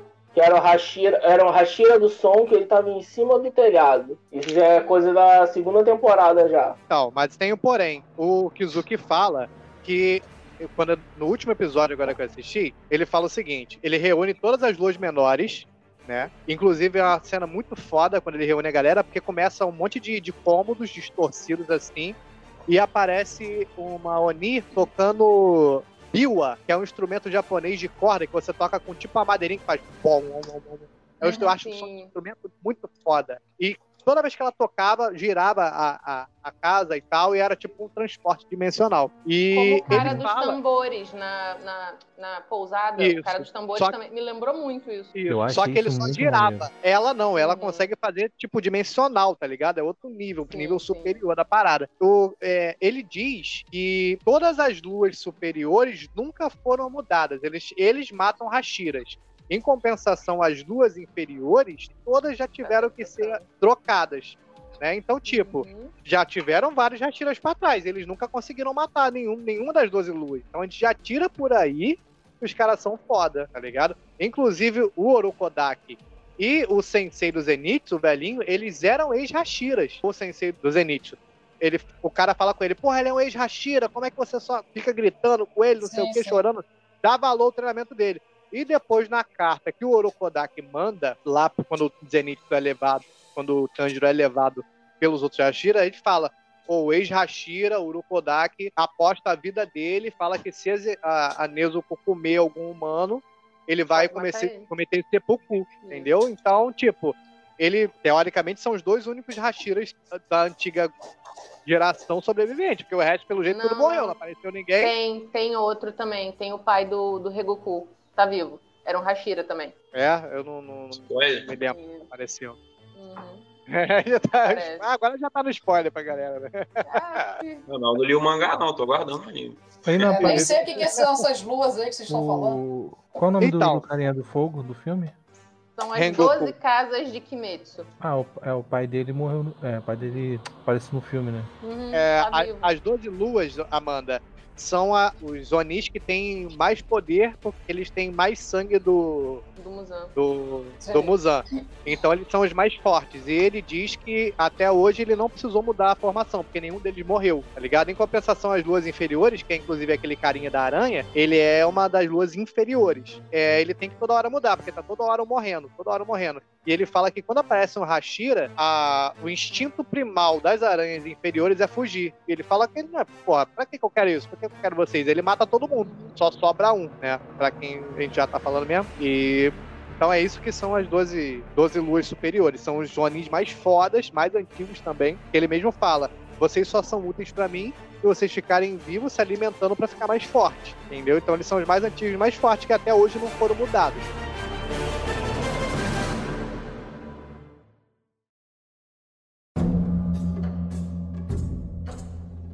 Uma coisa meio ruim de falar sobre Kimetsu é porque são poucas partes chaves, assim, muito marcantes. Porque isso aí introduziu eles, eles se conheceram. Aí teve o episódio que acho que é o preferido da Amanda, né? Que é o próximo, que é da estalagem, né? Eles vão descansar e tem uma família que dá repouso para todos os caçadores de Oni, né? Porque foram salvos por eles antigamente e tal. E após isso, eles já vão direto pro, pra, pra montanha. Como é, montanha. Como é que é o nome da montanha que vocês falaram aí? Monte. Nagatomo. Nagatomo, que é onde acontece a luta principal do anime, tá ligado? Então, tipo, até o episódio da estalagem, acho que já foi o episódio 8 ou 9, se eu não me engano. Da estalagem já é lá pro 13. Não, não, estalagem já é o 15, já é o quase 15. Então, e tipo, não aconteceu nada muito, nossa, caraca, tá ligado? É, exatamente. Então, a, a a trama, ela, ela é um pouco arrasta. Ela, ela é muito estranha porque ela arrasta, ela é mesmo tempo que arrasta, ela acelera. Então, tipo assim, ela Ah. não tem uma constante ali. Aí, pô, a gente vai, pula direto pro Monte Na- Natagomo lá, porque, tá ligado? Eles são chamados pra lá, e aí começa a aparecer os, os os reais desafios pros caras, que é onde é apresentado essa aranha. Isso é um ponto legal que eu gostaria de levantar também, que a história dele, dessa aranha, o, o Oni Aranha, né? É mais aprofundada do que até dos personagens principais. Não sei se vocês repararam isso. Cara, eu acho o relacionamento ali muito, muito abusivo e estranho, mano. Na moral. Mas, tipo, o trauma Ah, dele foi off. justamente isso, tá ligado? É porque, Oi? tipo, ele olha- nasceu com uma certa deficiência, né? Ele é tipo o Senhor Vidro, Aham. lá do, daquele filme, tá ligado? é. Isso. Uhum. Ele a- fala até pra mim andar é difícil, ele sente dor. E depois que o Muzan aparece e transforma ele em Oni, que ele consegue, né, ter uma vida, entre aspas. Só que ele tem que comer gente. E os pais dele, é, tipo, não aprova, né? Meio Claro que que ele não tá matando gente, né? né? claro, né? Não é um bom Ele- comportamento. né? E eles tentam É. matar ele. Amanda, você teve mais empatia por esses aranhas do que pela família do Tanjiro. Não, Não? Não. É porque ela. Tu chegou a ver tudo ou tu só pulou pro por- 19? Eu acho que a história dele. Não, eu vi tudo. A história dele só é contada mesmo por conta da importância que ele tem dentro da organização do, do Michael Jackson lá. Sei lá, eu não sei se por que que eu não criei- qualquer. Toda vez que Eu sei falar eu Michael Jackson nesse episódio, vai estar tocando.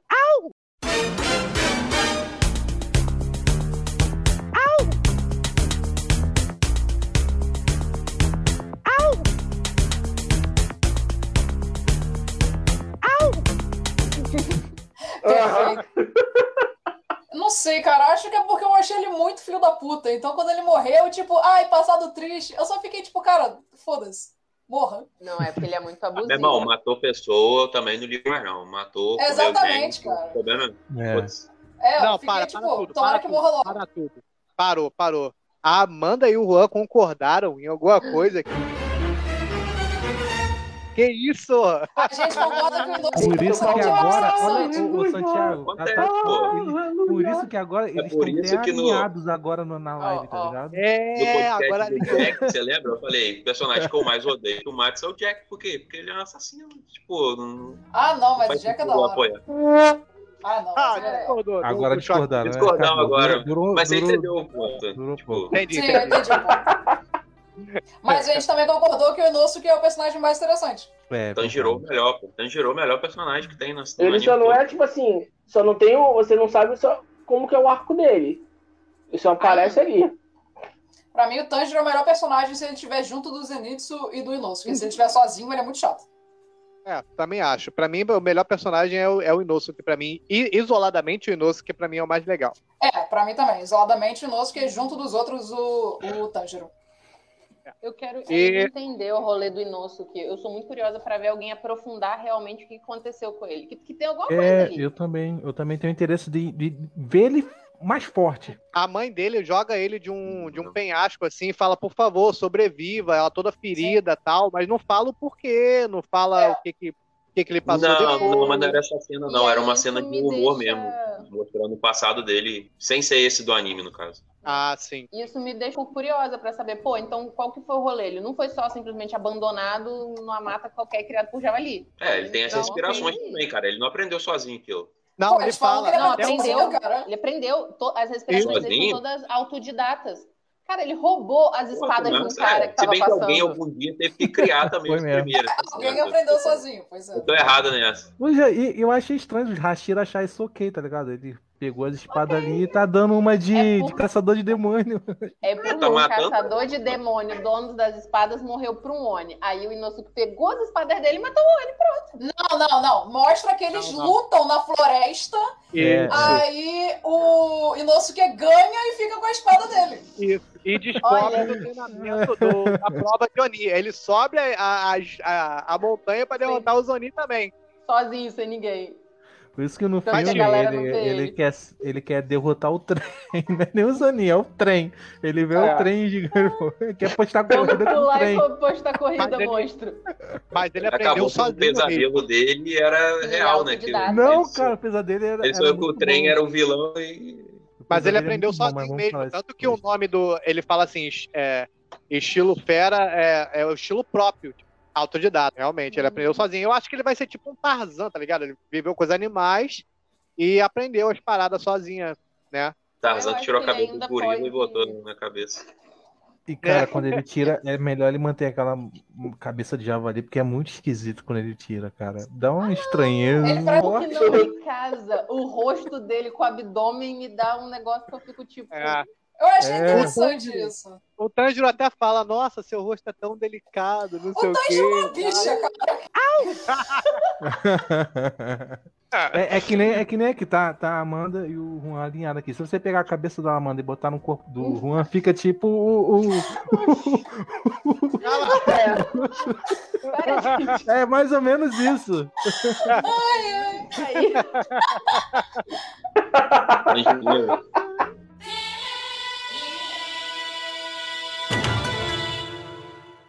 acontece, né, a luta com a- essa lua inferior, que é o Rui. E a gente vê, primeiro, duas coisas que, que, que vê nessa luta.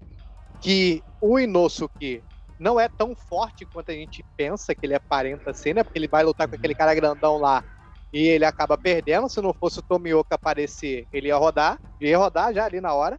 O segundo ponto, a gente vê que o Tomioka ele é forte pra caceta, porque até então era dito que só existiam 10 formas da, da respiração da água, né? E o Tomioka mostra a 11 forma na luta. Aí até o Tanjiro fica assim: caraca, 11 forma? Porra, que foda. E eu achei legal esse, esse ponto dessa luta. O que, que vocês acharam dessa. É a luta principal da, da série, é essa. É. Depois não acontece mais nada. Antes É. quase não acontece nada. Então, o que, que vocês acharam desse. O que, que vocês têm a levantar dessa Cara, parte? O que se É. eu posso estar enganado, mas é citado no anime a respiração constante depois dessa luta, certo? Isso. sim, Isso. sim, o Tanjiro aprende. E, e os É, ele aprende também, né? depois, né? Depois da luta, quando eles estão em recuperação. Isso, ele aprende treina- lá. Então, Mas- é, é os muito estranho. treinam. o treinador Mas é- nunca ter citado essa respiração constante. Se o objetivo E- deles meio que é virar Hashira futuramente. Então, mas ele não Nunca conseguiu citou isso, isso eu acho estranho. Nunca citou pra ficar. Ah, tem a respiração, mas tem que usar o tempo todo pra ficar forte. Essa era a diferença do desse Tomioka para pro Inosuke. Ele não Então. sabia que tinha que ficar o tempo todo. Mas esse no, no começo o cara nem falou que tinha respiração. e Os fantasmas tiveram que voltar lá pra ensinar o moleque, pô. Não, não, não, não, não foi assim, não, não. O Urokodaki ensinou a Mas é respiração. engraçado que nem o ensinou. Isso também é um ponto que eu acho muito, muito engraçado também. Até, até o Santiago tocou nisso, eu acho estranho. Em nenhum momento você vê no anime o cara lá ensinando pro cara, ó, nem tipo assim, um pergaminho com 300 respirações ali, forma de respirar, forma dele pegar a maneja da espada pra atacar. Ele aprende a porra do gol, do- dos, dos 10 golpes sozinho, mano. Não tem nenhum tipo de instrução ali. Que isso, cara? Não foi assim Instinto, também, não. instinto, Não, o Urokodaki é bosta, mas também não foi assim, não. Ele ensinou as formas de respirar, ele ensinou os golpes, só que ele não ensinou como usar junto. Aí ele, tipo, aí, tu vai ter que quebrar essa pedra aí, ó. Aí foi nisso que o Sabito. Foi nisso que o Sabito chegou lá e falou: todo o conhecimento que o Urokodaki te deu, você não tá sabendo aplicar. E aí nisso que o Sabito ficou ali enfiando a porrada no Tanjiro até ele aprender. Ah, é verdade, ele fala mesmo que ele não tava sabendo usar o conhecimento que o Urokodaki Exato. passou. É verdade, é true, true, true. Mas, tipo, mas de qualquer forma, é a mesma coisa de você estar ensinando uma pessoa a dirigir, a pilotar a moto. Você vai, porra, ensinar aqui, aqui você passa a marcha, você não vai ensinar a pessoa a dar grau no primeiro dia, porra. Não é Tá ensinar nunca a pessoa a dar grau. Fica quieto. então, mas é tipo isso, tá ligado? É a mesma coisa a respiração contínua, porque você vê que ele sofre pra aprender. Ele, porra, ele, caraca, meus pulmões vão explodir, não sei o que tal. Mas, então não é a parada é, cara, mas fácil. ele já devia estar treinando há tempos, velho. Não devia ter descoberto, vou dizer, por Mas, acaso, cara- um- lá em outro lugar, com outra pessoa. Ele devia Não, Mas a respiração da dança do fogo não era tipo mais ou menos isso? Tanto que depois ele consegue usar o fogo?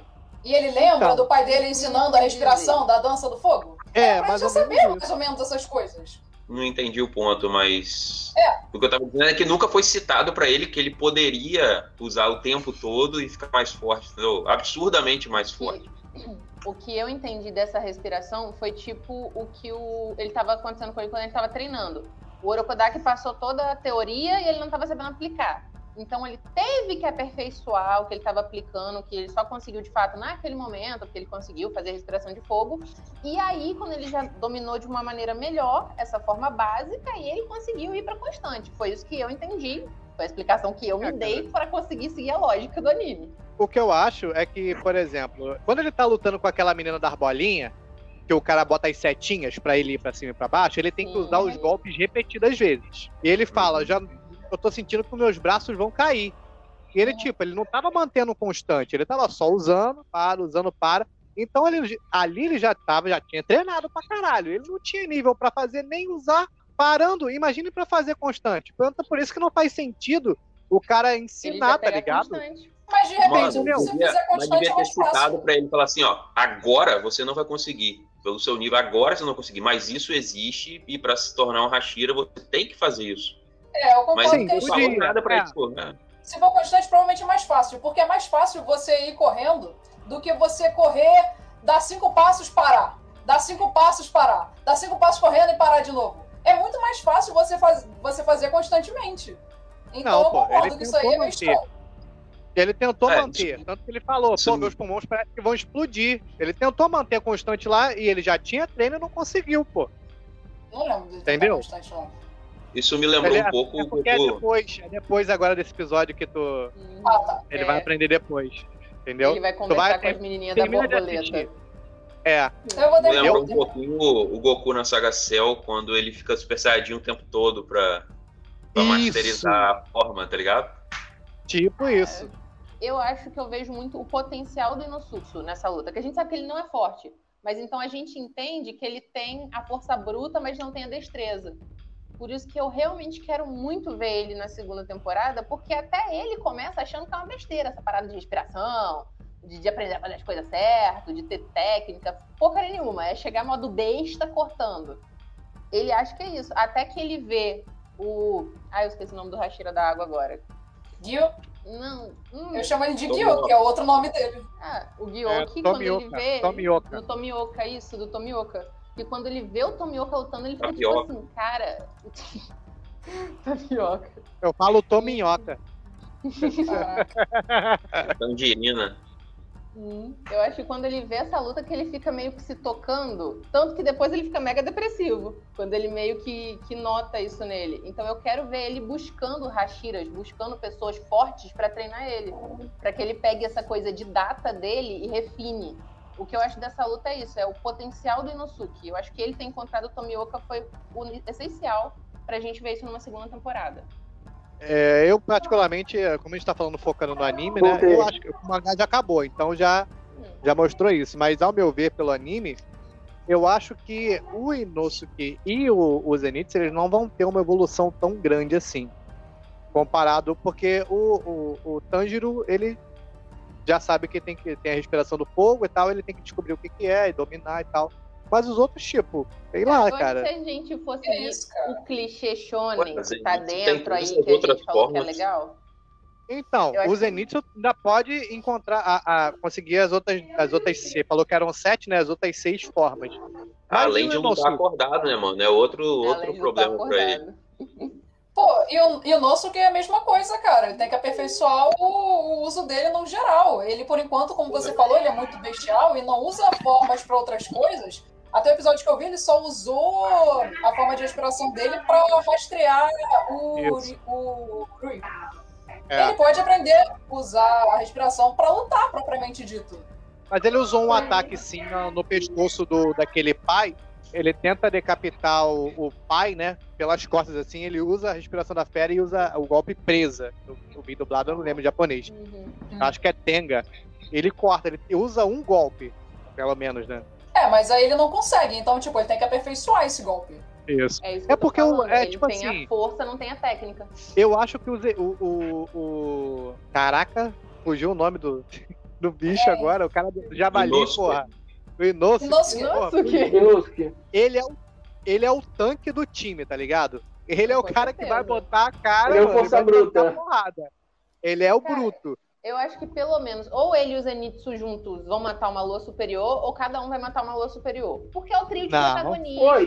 Tem que ter um momento Nada, que um vai cara. matar. Pô, pra eles Nem que seja uma lua juntar pra superior, matar uma eles têm que lua. estar muito forte. Tem que mostrar um- uma, numa evolução deles que. E, mano, Cara, Gente, mas Cara, essa evolução uma vai hora ter. alguém vai ter que calma, matar as não 12 duvida, eles vão luas. derrotar. São 12 luas, Primeiro. cara. Não dá umazinha pra eles É. matar, é sacanagem.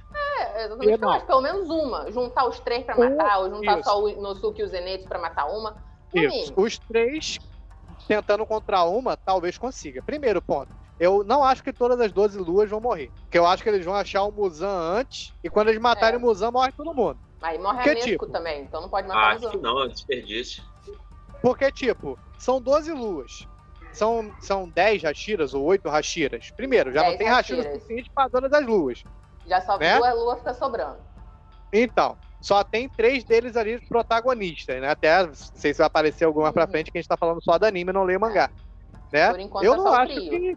Primeiro, até agora, até o, o filme que a gente viu, nem o Hashira, que já tá Nem pra lá do caralho, deu dentro dos caras. Pra ele chegar nesse nível, mano, já era. Exatamente. Eu, quando eu terminei de ver o filme, eu fiquei, cara, é Madara essa merda. Só que aí, no caso, é 12 Madaras nessa merda. Isso.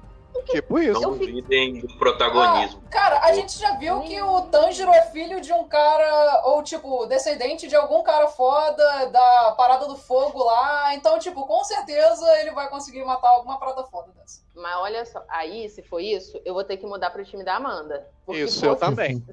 Se, se você me Eu jogar essa de que Certeza. só o Tanjiro vai ganhar o poder do protagonismo ancestral pra conseguir matar uma lua, Isso. E só É, ele vai poder matar as luas, aí, Ah, aí eu vou ter que vou ter que mudar aqui de, de time, porque aí vai ser muita Eu também acho Cara, eu acho que ele vai ganhar, ele vai ganhar alguma coisa especial naquela espada. Cara, eu tomei Ué, qual espada? vou Que ele já esqueceu duas, né?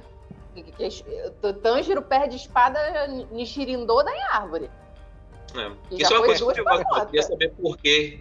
Explicar por que quem tem a espada escura é amaldiçoado, É. coisa assim. Seria legal É, eles explicar por falam. falam, eles falam, eles fa- não é que é amaldiçoada, é que ninguém nunca viu um, um espadachim São com muito espada raras. negra é, são raras e nenhum nunca viveu o suficiente pra fazer alguma coisa grandiosa. Aí eles falam que é tipo um mau presságio, tá ligado? Quem tem a espada negra. E tem a, eu, aquele cara que faz as espadas, ele, ele fala, se ele não me engano, ele quer ver vermelho escarlate, né? A cor da Aham, espada. aham. Ele Que fala, é a caraca, Rengoku." será que agora que eu vou ver, não sei o quê. Então, tipo, ainda tem alguém, será que algum dos... Ou, queria que o Nosso que ganhasse uma escarlate aí, porra. Aí a gente aí revelar por que, que as escarlates são foda. Aí ele ganhar um Ah, poder não por cada ter, cara. espada, entendeu? Não vai a ser, espada pô, do moço que Rengoku quebrou é, as é espadas dele. se eu não me engano, e depois o cara fez de novo, aí ele foi lá e fez os dentes na espada de novo, o cara ficou Fez. puto. E, e Então a ficou espada da- dele não vai ser azul. escarlate, velho. Nem, nem os Enix também. Porra, porra, é- essa galera É porque- destrói tudo, né? A, a É a merda única da espada é uma explicação. espada foda, que vem do, do espaço do caralho a quatro. O outro perde assim, como se fosse lápis, e o outro ganha duas, porque todo mundo ganha uma, ele ganhou duas e me quebra. Denteia as duas. Foda-se. Cara, isso aí foi problema do cara que forjou a espada, que ele já devia saber qual era a preferência do cliente. É verdade, Verdade. Faltou, faltou uma conversa, faltou um Faltou branding, aquele contato faltou- ali. Faltou uma pesquisa de Mas já tá campo. dando a espada, pô. Não vai querer ser exigente também, não. Você tá ganhando, ainda vai. E Matando poderia demônio! Tô com 13 anos matando demônio, tendo risco, de- Olha risco de morrer, cara! Eu tô aqui botando Poderia. o meu na reta. E poderia ser feito mesmo porque a espada da Shinobu, ela tem uma. Ela é tipo as espadas do Cabal, tá ligado? Ela tem tipo um gancho pra trás assim, sim. o Cabal É. do Mortal Kombat. Então é, eles é fogem um né? Só tem, só tem uma pontinha mesmo de katana e o resto é muito fino. É uma E espada eles bem ainda meteram Isso. veneno ali também. Não, quem É. fez o veneno foi ela. Ela que faz Foi os ela. venenos de, Ela aí, de Aí é é verdade. verdade. dela. É verdade. aí já é por conta dela. E isso é uma, é uma coisa que eu gostaria de ressaltar, que é ressaltado nessa parte, que é a Shinobu. A Shinobu ela é introduzida na montanha ali, né? E eu achei ela é uma personagem complexa, que mais pra frente vai ser explicado o porquê que ela é daquele jeito. E eu achei ela muito cruel, cara. eu Ela achei é, que ela, eu achei. ela, ela é cruel, mano. Ah, mano, Tá é demônio, gostei mano. dela automaticamente. Eu Mas gostei ela não é cruel só com automaticamente. Ela é cruel com o Gil, cara. Ela fala pro, pro maluco, tipo, ah, é por isso que ninguém gosta de você. É. Oh, eu, eu gosto de, de Ah, assistir mas dublado, porque eu, quando eu ela não- fala não isso, ela é ela fala, ai, eu disse isso mesmo.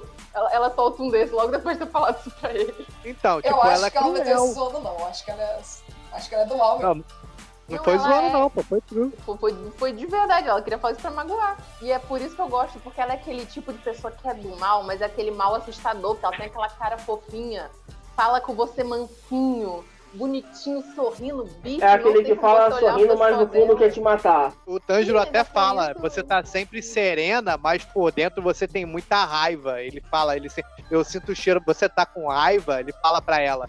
Aí, ele- aí você tá sempre sorrindo, mas você parece estar sempre com raiva. Aí ela fala que tá, aí, aí conta o porquê.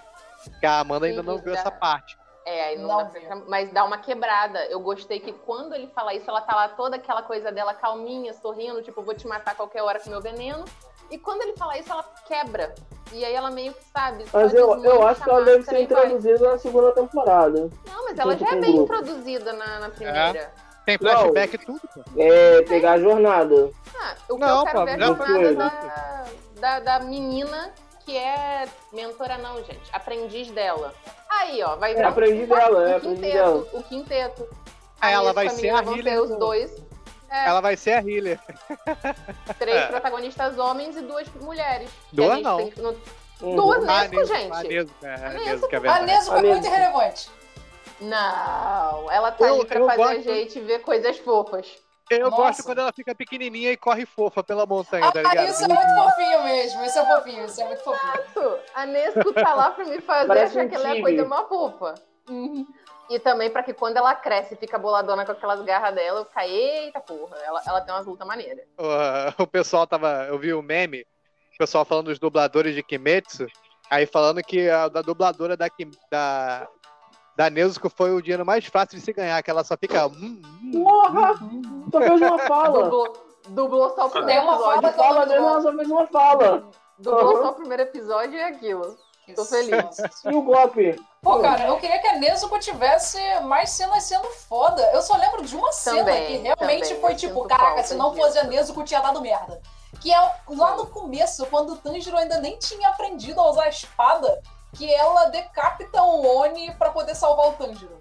No Essa bico. foi a única cena que eu fiquei, É, no caraca, bico. se não fosse Nezuko, tinha fudido tudo. Ela dá uma bicada. Na bicuda, meu amigo. É a única cena bola porque com a de cabeça resto- do cara. De resto, ela nunca mais faz nada, cara. É, Não, ela Essa luta, cena, ela ela é mais protege. engraçada. Essa Ela, não, é ela protege aquele no- casal, pô. Ela protege quando tem. Ele luta com aqueles Onis que entram no pântano. Ela fica protegendo Ela aquele protege. cara. Entendeu? Ela luta Não, com o mas cara. eu entendo que a mãe Mas, falou, não, acho não, que ela não luta com o muito cara. mais. Luta. Ela luta. não luta com, ela não luta com o cara. Sabe o que acontece? Ela tá lá, aí ela apanha do cara e o Tanjiro vem já saindo de dentro do buraco, voando no cara com a espada e o Tanjiro mata o último demônio. Não, mas ela luta com ele, ela passa Ela garra, o distrai cara o fala, cara. pô, ela é forte e tal. sei Ela distrai o cara. Por que, que não. Cara, se era pra, tipo, ser ah, lutas e tal, por que, que não colocaram ela pra matar ele? Nesse ponto, ela ainda não tinha sido modificada de novo pela médica. Porque, se eu não me engano, quando eles encontram com aquela médica depois, logo depois disso, Ela faz uma, ela- ela dá- também.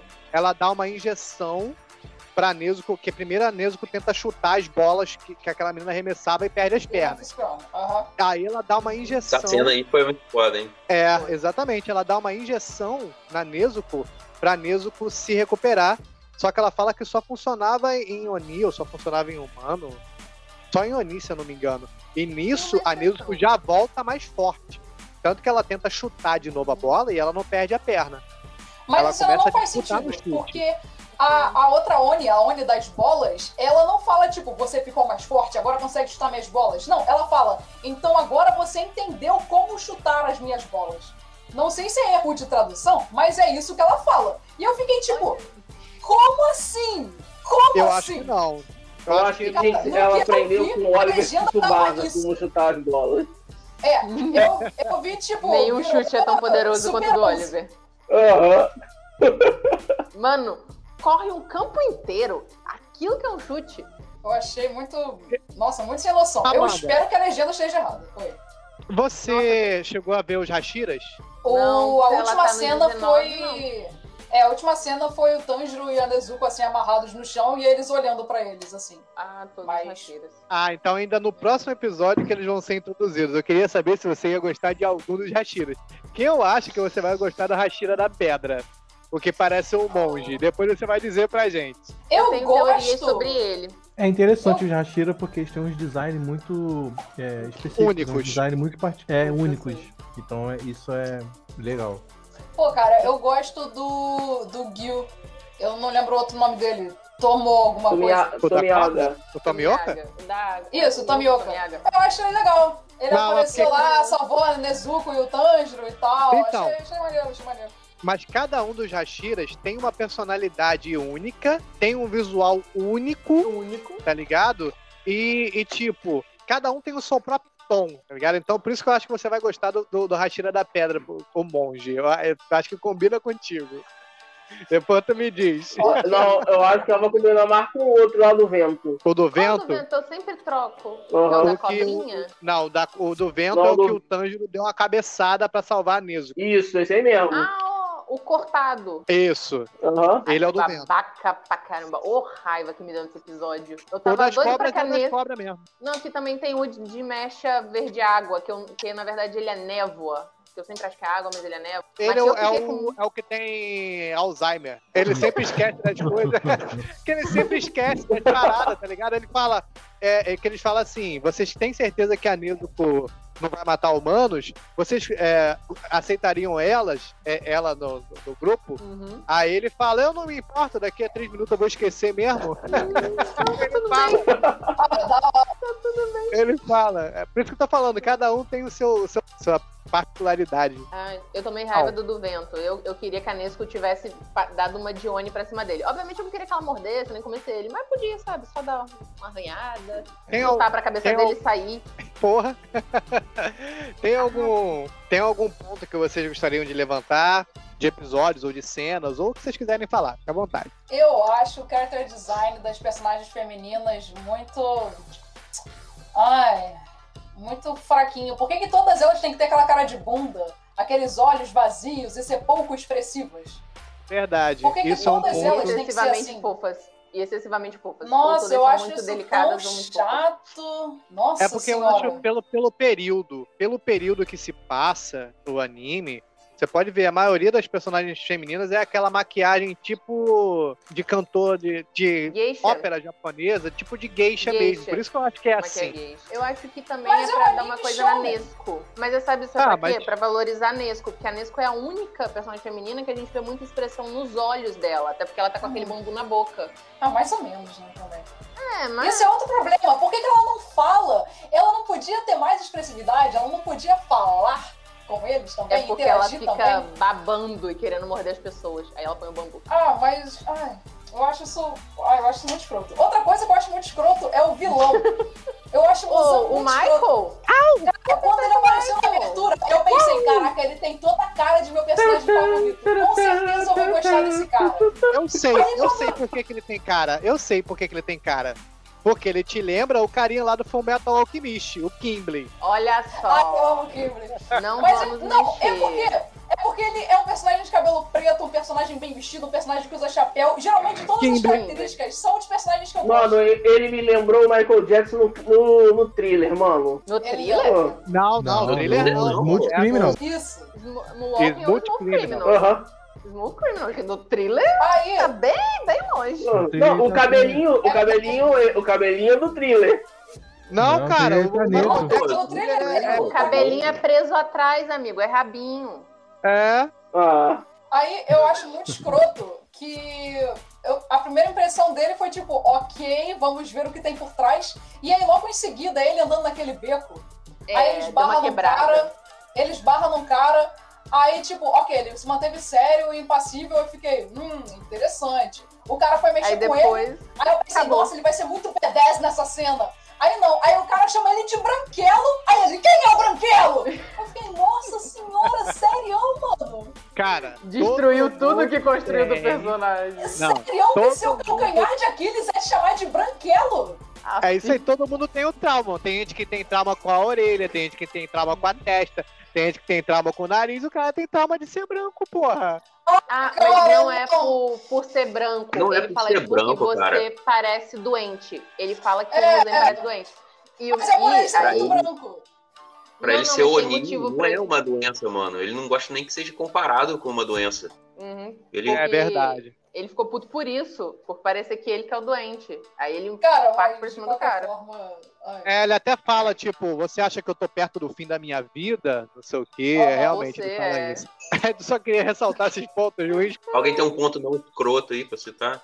Espera que agora eu tenho que pensar. Olha o raio, o raio é em diagonal, ó. ó. Agora, agora tá aqui, assim, ó. eu dou um ponto especial pros golpes, mano. O desenho que quando você vê os golpes passando na tela, principalmente os do Tanjiro, é, é assim, é muito plástico, cara. Eu acho muito maneiro. Foi um ponto que assim que o anime acertou. Sim, Cris. é muito boa a animação dos golpes. Pra mim, o ponto positivo eu vou dar pra dublagem brasileira, porque eu assisti e eu adorei. Até porque eu adoro a dublagem brasileira e eu achei que casou muito bem, porque eu fiquei com medo de que botassem muita expressão como fizeram em One Piece. Em One Piece eu achei que deu super certo, é muito maneiro. Quem não gosta de ouvir Zoro Sola, né, gente? Melhor meme atualmente. Aquilo ficou muito bom. Mas eu achei que casou no momento certo. é, teve expressões que ficaram boas. Não foi forçado. E eu gostei muito da dublagem. Eu vou botar como ponto positivo. Tipo, vem pro pau que o nosso fica falando direto, é muito foda, cara. Exatamente. Ou quando eles estão no. Ai, eu fico. tra- Pousada, quando os três se encontram, que o Zenitsu tá se escondendo atrás da criança e o garoto fala: Para com isso, seu Zé Goiaba. Os dois não, não consegui. Caralho, Caraca.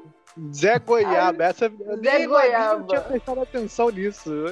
Ele fala, eu não, agora eu tô confusa, eu não sei se é o menininho que ele tá se escondendo chama ele de Zé Goiaba, eu não sei se é o Tanjiro que chama ele de Zé Goiaba, porque o Tanjiro, o encontro deles dublado, o Tanjiro tá meio que cagando pra ele, achei que os Elites são um escroto do caramba, e é muito legal, mas eu sei que tem essa expressão, eu achei demais, gente. A última vez que eu ouvi Zé Goiaba foi em Yu Yu Hakusho.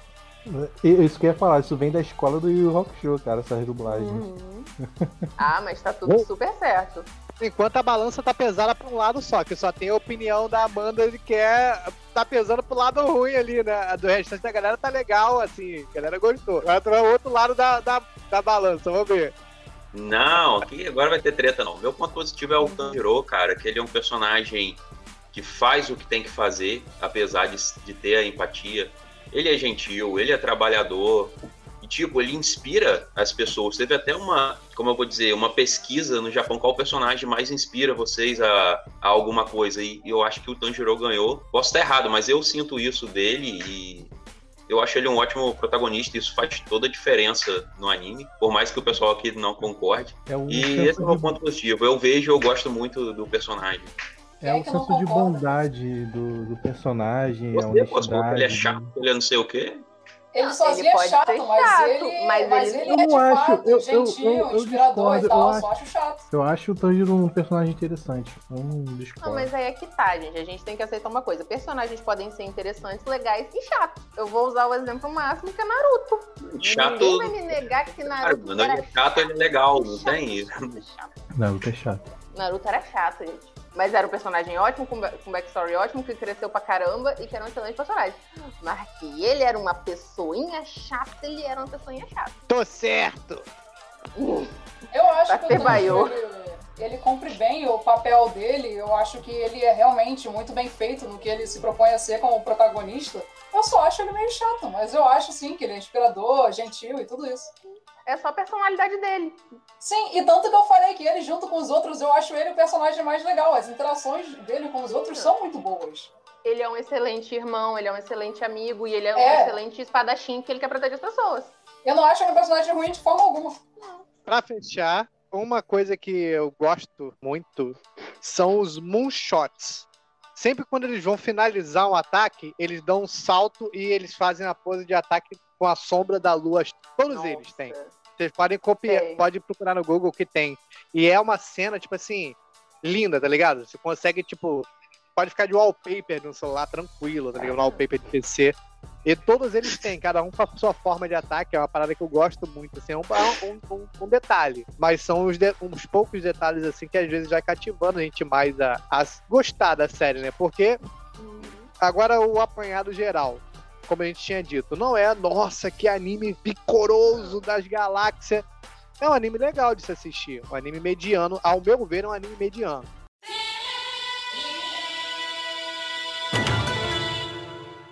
Nota, vamos lá nas notas agora. Hum. Vou- Já que eu já tô aqui, vou começar.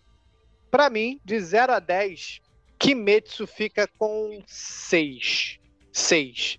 Ficaria com 5. Ele subiu pra 6 devido à qualidade da animação, que é algo superior a muitas obras que a gente tá vendo agora, né? Então, só Eu acho que era, era- a gente seria mais justo se fizesse uma pontuação aí de 0 a 5. 0 a 5, E você deu Você seis. É, acho que seria mais eu dei justo. 6. Não, de 0 a 10 eu dei Mas- 6. Não, 0 a 10. Eu tô com 0 a o 10. Santiago, eu tô com o Santiago, porque ele é muito bom na produção. Vamos- As músicas são vamos- boas, a animação é boa. Calma, Só por isso vamos, que ele vamos por parte. Eu dou 6, Amanda, vai lá. Afinal, Só você um está aqui momento. para, para... Se concentre, se concentre. Cara, só um momento pra eu gargalhar com as feições do Juan, cara. Gente, como é que vocês estão dando 6 e vocês não criticaram nada, só elogiaram? Meu Deus do céu. Eu ia dar uma nota maior do que a que o Santiago deu. Eu ia dar 6,5. Não, cara, cara, mas eu eu- falei. Eu tô mais Eu surpreso que o não é Shalom bom. tá dando Assim. uma nota tão baixa pra qualquer anime da existência do mundo, entendeu? Tipo, eu nunca imaginei Shalom dando 6 pra nada. Sério? Nossa, gente. 6 pra mim é uma nota Tá bem vendo? mediana. E tipo, Kimetsu pra mim é bem mediano. Eu Voltei. falo muito mal, Isso. mas é porque todos vocês falam muito bem, tá ligado? Mas a gente- a gente falou muito bem dos pontos positivos. A gente também criticou os pontos aqui, tá ligado? Eu então, mesma concordei com você em vários pontos. Pessoal até achou que eu mudei de time. exatamente. Então, é, é porque, como eu falei, é um anime mediano. Ele não é um anime esplendoroso e também não é um anime bosta. Então, ele ficaria no mediano, que é o 5, mas devido ao nível elevado de animação, né, que a gente vê que a qualidade é boa, todo mundo concorda, não tem como negar, ele sobe pro 6. É a minha opinião. O que, que tu acha, Márcio? Compreendi. Não, concordo, concordo totalmente. Ah, eu dou uma nota 6,5. Eu tava com a nota 6. 5,5 ali até o episódio onde começam as interações entre o Tanjiro, o Zenitsu e o Inosuke, porque eu acho que depois disso deu uma melhora muito grande no, no anime. E aí depois veio esse lance das aranhas no meio da floresta, que também foi interessante. Teve aquela aranha maior, finalmente, né? Que foi o Rui. E toda essa parte aí foi interessante. Então a minha nota acabou subindo para 6,5 e é isso aí. 6,5. Vai lá, Jean, só Vamos ver se vai passar de ano. Eu vou me basear em- na proposta do anime e na no meu gosto pessoal. É, bom, ele, ele é a pra proposta que ele traz de ser simples, de ser é, de entreter, ele, eu acho que a direção da animação tudo é perfeito. É, não é à toa que ele tá bombando, ele não tá bombando, não é à toa, né? Então, é, pro meu gosto pessoal, eu gosto de ver coisas mais diferentes, gosto de ver coisas mais sem, saindo do clichê. É, a minha nota pro Kimetsu é 7, 7, porque falta essa originalidade que eu esse aspecto diferente que eu gosto de ver nos animes, coisa que Kimetsu não tem, mas porém o Kimetsu ele é perfeito em tudo aquilo. E também um, um outro problema, é justamente o que a Amanda levantou antes, que foi a falta de empatia, de você ter uma certa empatia pelas certas coisas que acontecem no, no anime, entendeu? Então essa é a minha nota. 7. 7 Ohayos. 7 Sete Ohayos, gostei, gostei, Oh, gostei. De 0 a 10 Ohayos, quanto você dá pra, pra lá, Peu. Cara, eu vou no 7,5, até por conta do ritmo da história. Confesso, eu confesso pra você Ah, que eu fui que nem. Amanda. Eu tive que ver até o, até o quarto episódio pra começar a gostar do anime. Que eu vi o primeiro, ó, eu achei, cara, isso tá muito estranho. Aí eu vi o segundo, melhorou um pouquinho. Aí quando foi pro quarto, que ele com o terceiro e o quarto, que ele viu o Sabito e a, e a menina e foi lá pro monte treinar sozinho, né? Porque o Urokodaki dado era a mesma coisa. E depois ele foi fazer o exame. Aí a história melhorou um pouco. É Mas aí que anda, de, né, basicamente. é aí que anda. Mas, tipo assim, ele anda, aí depois para. Aí ele dá um sprint muito rápido e depois E para. para de novo. Aí no fim, lá pro 15, lá pro 15, 16, 17, ele dá uma maratona, mano. Aí ele te dá uma porrada de informação. E tem uma história do, do, do, do vilão, né? Da, do, do mini arco arco, ali. né? É. E depois ele Ui. para. Então, tipo assim, é, um- é um. Ele não tem uma constância de evolutiva narrativa. Ele não, não tem um ritmo ambientável ali pra você entender. Eu não sei se foi a primeira temporada, que Boku no Hero também tem muito isso, mas pra mim ele é 7,5 por conta disso. Senão for, é, seria um 8 tranquilamente. É impressão minha ou as notas estão escalando? Porque o Santiago notas começou com sumindo de 6, meio e meio. a Amanda foi É. 6,5, eu fui 7, eu 7,5. É. A Cris vai ser 8 e o Trint vai ser 8,5. Não, não, na verdade eu vou voltar pro. Eu vou voltar pro seis. Cris, depois você faz o somatório aí pra ver se o Kimetsu passou de ano ou não, tá? Ah, vai depender qual que é a média geral pra gente dividir. É, Tem que somar isso. tudo e dividir. Por quanto É. a gente vai dividir? Aham. É pelo. Sim. Qual que é a média Pela quantidade de A gente notas. divide por 6, né? Pela 6, né? É, vou dividir por 6 pra ver quanto que dá. Não, mas qual que é a média? Uhum. A média é 5, 6 ou 7? A média é 7. Não, A a Média média é sete. 7 não. A média é 5. A média é o meio. Meio de 0 a 10 Não, é 5. não. Não, não, não é isso não. Não, Não, gente, não. é por causa Isso, da escola pública? Não, escola que a o média é colégio é sete. difícil. No meu colégio era, era 7. Tem que ser 7 pra Na, passar. na, a escola Tá, eu tá, tá. a média é 7 média tá nas também. minhas mãos. 7, 7. A minha era 5. Média é 7? É. Eu só vou precisar da calculadora que eu não sou professora de exatas, não, sou de humanas. Vai lá. Tá, mas eu vou ficar no 6 por causa da questão exatamente que eu achei do ritmo. A questão do Urokodaki, a questão do nada, ele aprendeu uma parada que teoricamente ele já deveria saber. Das informações que eu concordo com o Peu, que tipo assim, no final me fala 10 mil coisas que eu quero entender, que eu quero saber, mas acabou, né? Não tenho resposta. Isso tudo peca, mas não é um anime ruim, é um anime bom, é legal de se assistir. E é aquilo, né? A animação dá um, dá um ponto extra. E eu acharia que não só a animação, mas eu gosto de todo o conjunto. A animação, produção, a trilha sonora, é tudo muito fechadinho. Ele é muito bem feito. Por isso eu vou deixar ele com 6. É, eu vou subir essa nota aí, vocês estão dando nota muito baixa. Eu não sou muito exigente. Não sou muito exigente. Quando eu tô vendo anime, eu me sinto, sei lá, mano, adolescente, criança. Eu só, eu só esqueço, eu só quero me divertir, tá ligado? Então, Uhum. Kimetsu fez isso muito bem. Eu fiquei muito feliz assistindo, gostei. Tanto como o pessoal já falou, produção, a animação, a música, tudo é perfeito. Eu não dou uma nota maior por conta de alguns personagens serem irritantes demais. Sei lá, não, não gosto tanto de alguns personagens. Então eu daria uma nota 8 pro anime. Eu não vou dar uma nota menor, não. Acho que não é sucesso à toa. Não é a maior bilheteria da história do Japão à toa.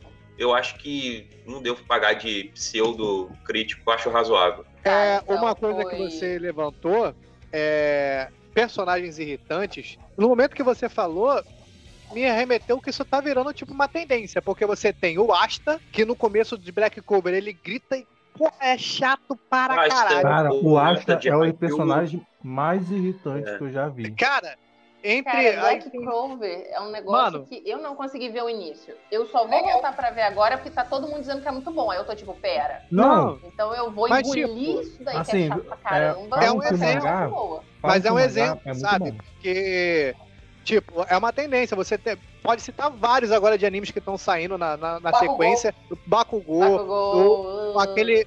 O carinha da, da, da- do cienceiro lá de, de Dr. Stone, tá ligado? Todos eles, Renato tipo, do Haikyuu, pô, de vôlei. porra, todo, to- parece que todo anime tem que ter o cara chato que fica gritando o tempo todo. Virou tendência essa porra.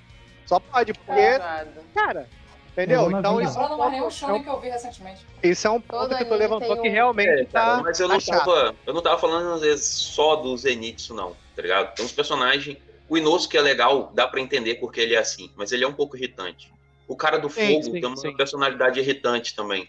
Eu não, não gostei. já é Apesar de ter empatia por ele, pelo filme, não vou dar spoiler, mas ele é irritante. Esse tipo de personalidade é Tá muito falando, irritante. Como se fosse uma Então, pessoa. mas né? que mais, tá. o mais, Tem diferença, Juan. Tem diferença. Peraí, tem diferença. Ele, ele é irritante, ele não é chato. Eu acho que isso daí Ah, dá tem pra fazer uma falei outra não foi, pauta. Personagens irritantes e personagens chatos. Dá pra fazer um outro cast só disso. É, Porque já tem, um, ó, já tem, um- já tem uma, já tem uma pauta aí, ó. pode somar aí na minha crítica pra não dar uma nota maior. Chato e irritante. Beleza. Vamos lá. Então, É, seis, Soma aí. Rapidinho, deixa eu ver. Seis, seis desculpa e meio. Seis, seis e meio. Sete. Sete. sete, sete e meio, seis, oito. A gente tem dois seis, seis e meio, Meio. mais sete, Mais sete e meio. sete e meio. Oito. Mais oito. Dividido por sete. Dividido por seis, pô. Seis pessoas. Calma aí. Não, foram dois seis, não foram É dois porque- sete. Foi seis, seis, Não, seis vai e meio, sete. seis pessoas. É, dividir a nota por seis pessoas, porque somou seis notas por seis pessoas. Eu, eu sei. Porra, tá faltando alguma nota aqui. Ah, tiveram dois setes. Teve Não, peraí. sete eu- sete eu- e dei Dois, sete. sete meio e um sete. Ah, Foi tá. seis, Ah, é seis isso que tá faltando então. sete, sete e meio. Foi. Tá, 41 agora dividido pra 6. Deu 6,8. Aí, Não passa na passou. Não Ah, passou. depende. Passou, A gente passou. decidiu qual que é a Gente, É média seis, tem, escola. tem seis pessoas, tem que. Tem Olha só, a gente decidiu qual que é a gente da bota- escola. a A gente escola bota que tem média porque, 7, tipo média assim, 5, é. média 6. A média é 7, mas dá pra. Ó, ó, professor bom arredondo. Vamos arredondar. Arredondou, Professor passou. bom na passou redonda, aqui, ó. caramba, minha amiga. Professor bom na redonda, não. Eu na Que redondo isso, nem com A gente, lágrima a- de se a gente sangue. for julgar o anime, a gente depois tem que botar por estrelinhas que fica mais prático, entendeu? Não, que Obrigado. isso aqui, ó. 6,8. Essa foi a nota final. Eu só sei Vocês fazer sabem essa qual é a média? A média de Kimetsu no IMDB, acabei de olhar aqui. né? Deve ser 9.2. 8,7. Quê? 8,7 a média dele no IMDB. A É, média do raio é também. 6,8. Aham. Gente, E nós, como especialistas, A gente- somos a nossa nota que vale. Pronto. É, É. não tem argumentação. O especialista Mas, tipo assim, você tá sem fazer nada na quarentena e, tipo assim, a sua mãe te enche o saco, se você é casado, sua esposa te enche o saco, assista pra fugir um pouco da vida. É verdade. É divertido. vai entrar na Ou- vibe do anime Ou e se dar uma você é respirada. casada e o seu marido te É, dá uma respirada. Mas se você tiver uma sinusite, aí fica ruim, tá? É isso que eu tenho dúvida, mano. Já pensou se o Eu cara tiver da nisso. batalha de Se botar o rinossoro no nariz, mano? Cara, eu, então, eu não posso, então, ser uma, uma espadachim, né? Porque eu tenho problema respiratório. Aí como é que faz? Eu não consigo. Então você vai ter que ser lá da equipe da, da, da Shinobu lá. Vai ter que só tratar os caras. Vai ser a healer, porque lutar É, não dá pra gente, tudo. Ah, Só se virar Tem espaço que aí pra- usa o Tem sangue. espaço pra todo mundo. Não importa, você vai ser inclusa. Inclusão 100%. Como assim? É isso aí, pessoal. Tá chegando ao final nosso Raio Podcast, cheio de opiniões polêmicas e controvérsias. Muito obrigado a todos os meus amigos casters aqui participantes. Muito obrigado a você, ouvinte, que está escutando a gente pelo Spotify, pelo Google Podcast, pelo Twitch, onde tiver. Muito obrigado. Siga os nossos participantes nas redes sociais. A minha é DJ underline Santiago BR. E siga a Ohio Podcast, que é arroba Ohio underline podcast. Nós estamos em todas as redes sociais. Muito obrigado e podem se despedir do pessoal aí, galera. Tchau, tchau, pessoal. Muito obrigado a todo mundo que acompanha a gente até aqui. O pessoal que ouviu pela live, o pessoal que ouviu pelo Spotify. Muito obrigado por nos acompanharem. Por favor, compartilhe esse episódio com seus amiguinhos que gostam de Kimetsu no Yaba ou aqueles que não gostam tanto assim, como o pessoal daqui, né? Demonstrou não gostar tanto, com exceção do nosso amigo Juan. Então, é isso. Compartilhem com todos os amigos, os que gostam e os que não gostam. É isso aí, amiguinhos. Obrigado por terem assistido ou, es- ou escutado até aqui. Não deixe de nos seguir, principalmente no Spotify. Siga a gente lá. Não deixe de acompanhar a gente. E desculpa aí qualquer coisa, principalmente aqueles que amam Kimetsu no Yaiba. Então, galerinha, eu queria me despedir aqui hoje. É uma muito boa noite, bom dia, boa tarde, boa alguma coisa para que vocês estejam escutando esse podcast. E não esqueça de seguir nosso Instagram, o Raio Underline Podcast. E caso tenha algum tópico para sugerir, manda pra gente lá que a gente lê tudo e responde todo mundo. Ok? Valeu, obrigado, boa noite. Tchau, pessoal. Agradecendo a todo mundo que viu, quem gosta de ouvir o podcast. E eu acho que se você quer ter uma opinião com seus amigos para discutir sobre esse anime tão controverso, compartilhe com seus amigos para gerar conversas interessantíssimas sobre opiniões diversas e para que você possa ter uma discussão tão interessante quanto a que a gente teve aqui. Obrigado, galera, que assistiu até aqui. Muito obrigado, Shalom, por ter me convidado novamente para participar aqui do, do podcast. Estou muito feliz. Me perdoe por qualquer besteira que eu tenha falado aqui, informação errada. E quero encerrar com um dado interessante aqui. Tiger Bunny, o Tiger Bunny, na Tiger IMDb Bunny. está com 7,4, enquanto que Kimetsu está com 8,7. Então, é uma parada bem pessoal, entendeu? Vamos pra Tiger Bunny. Tá tranquilo? Olha esse papo, Até mais, galera. Obrigado. Que nota do IMDB calcula assim grau de qualidade? É só ver quantas Pessoal, pessoas viram Não, é o que eu tô quantas viram dizendo, é que é uma coisa pessoal, mano. Você a ama e Kimetsu tá lá no 6. Pra você, Tiger Man deve ser 9 ou 10. Então, tipo, eu gosto muito. Não, não, não, não, não. Pra mim, Tiger Bunny é 8. Polêmica Mas logo no final. Tranquilo, ser 9 ou 10. Galera, continua acompanhando o Ohio para acompanhar essa treta e ver como que vai terminar. É isso aí. Treta não, aqui é discussão saudável. É, discussão saudável. Saudável Eu não, eu não fico com raiva, eu não raiva. É sempre Mas, assim. É. Muito obrigado, galera. Até o próximo Raio Podcast. Jenny! Tchau, tchau! Adeus! Tchau! tchau.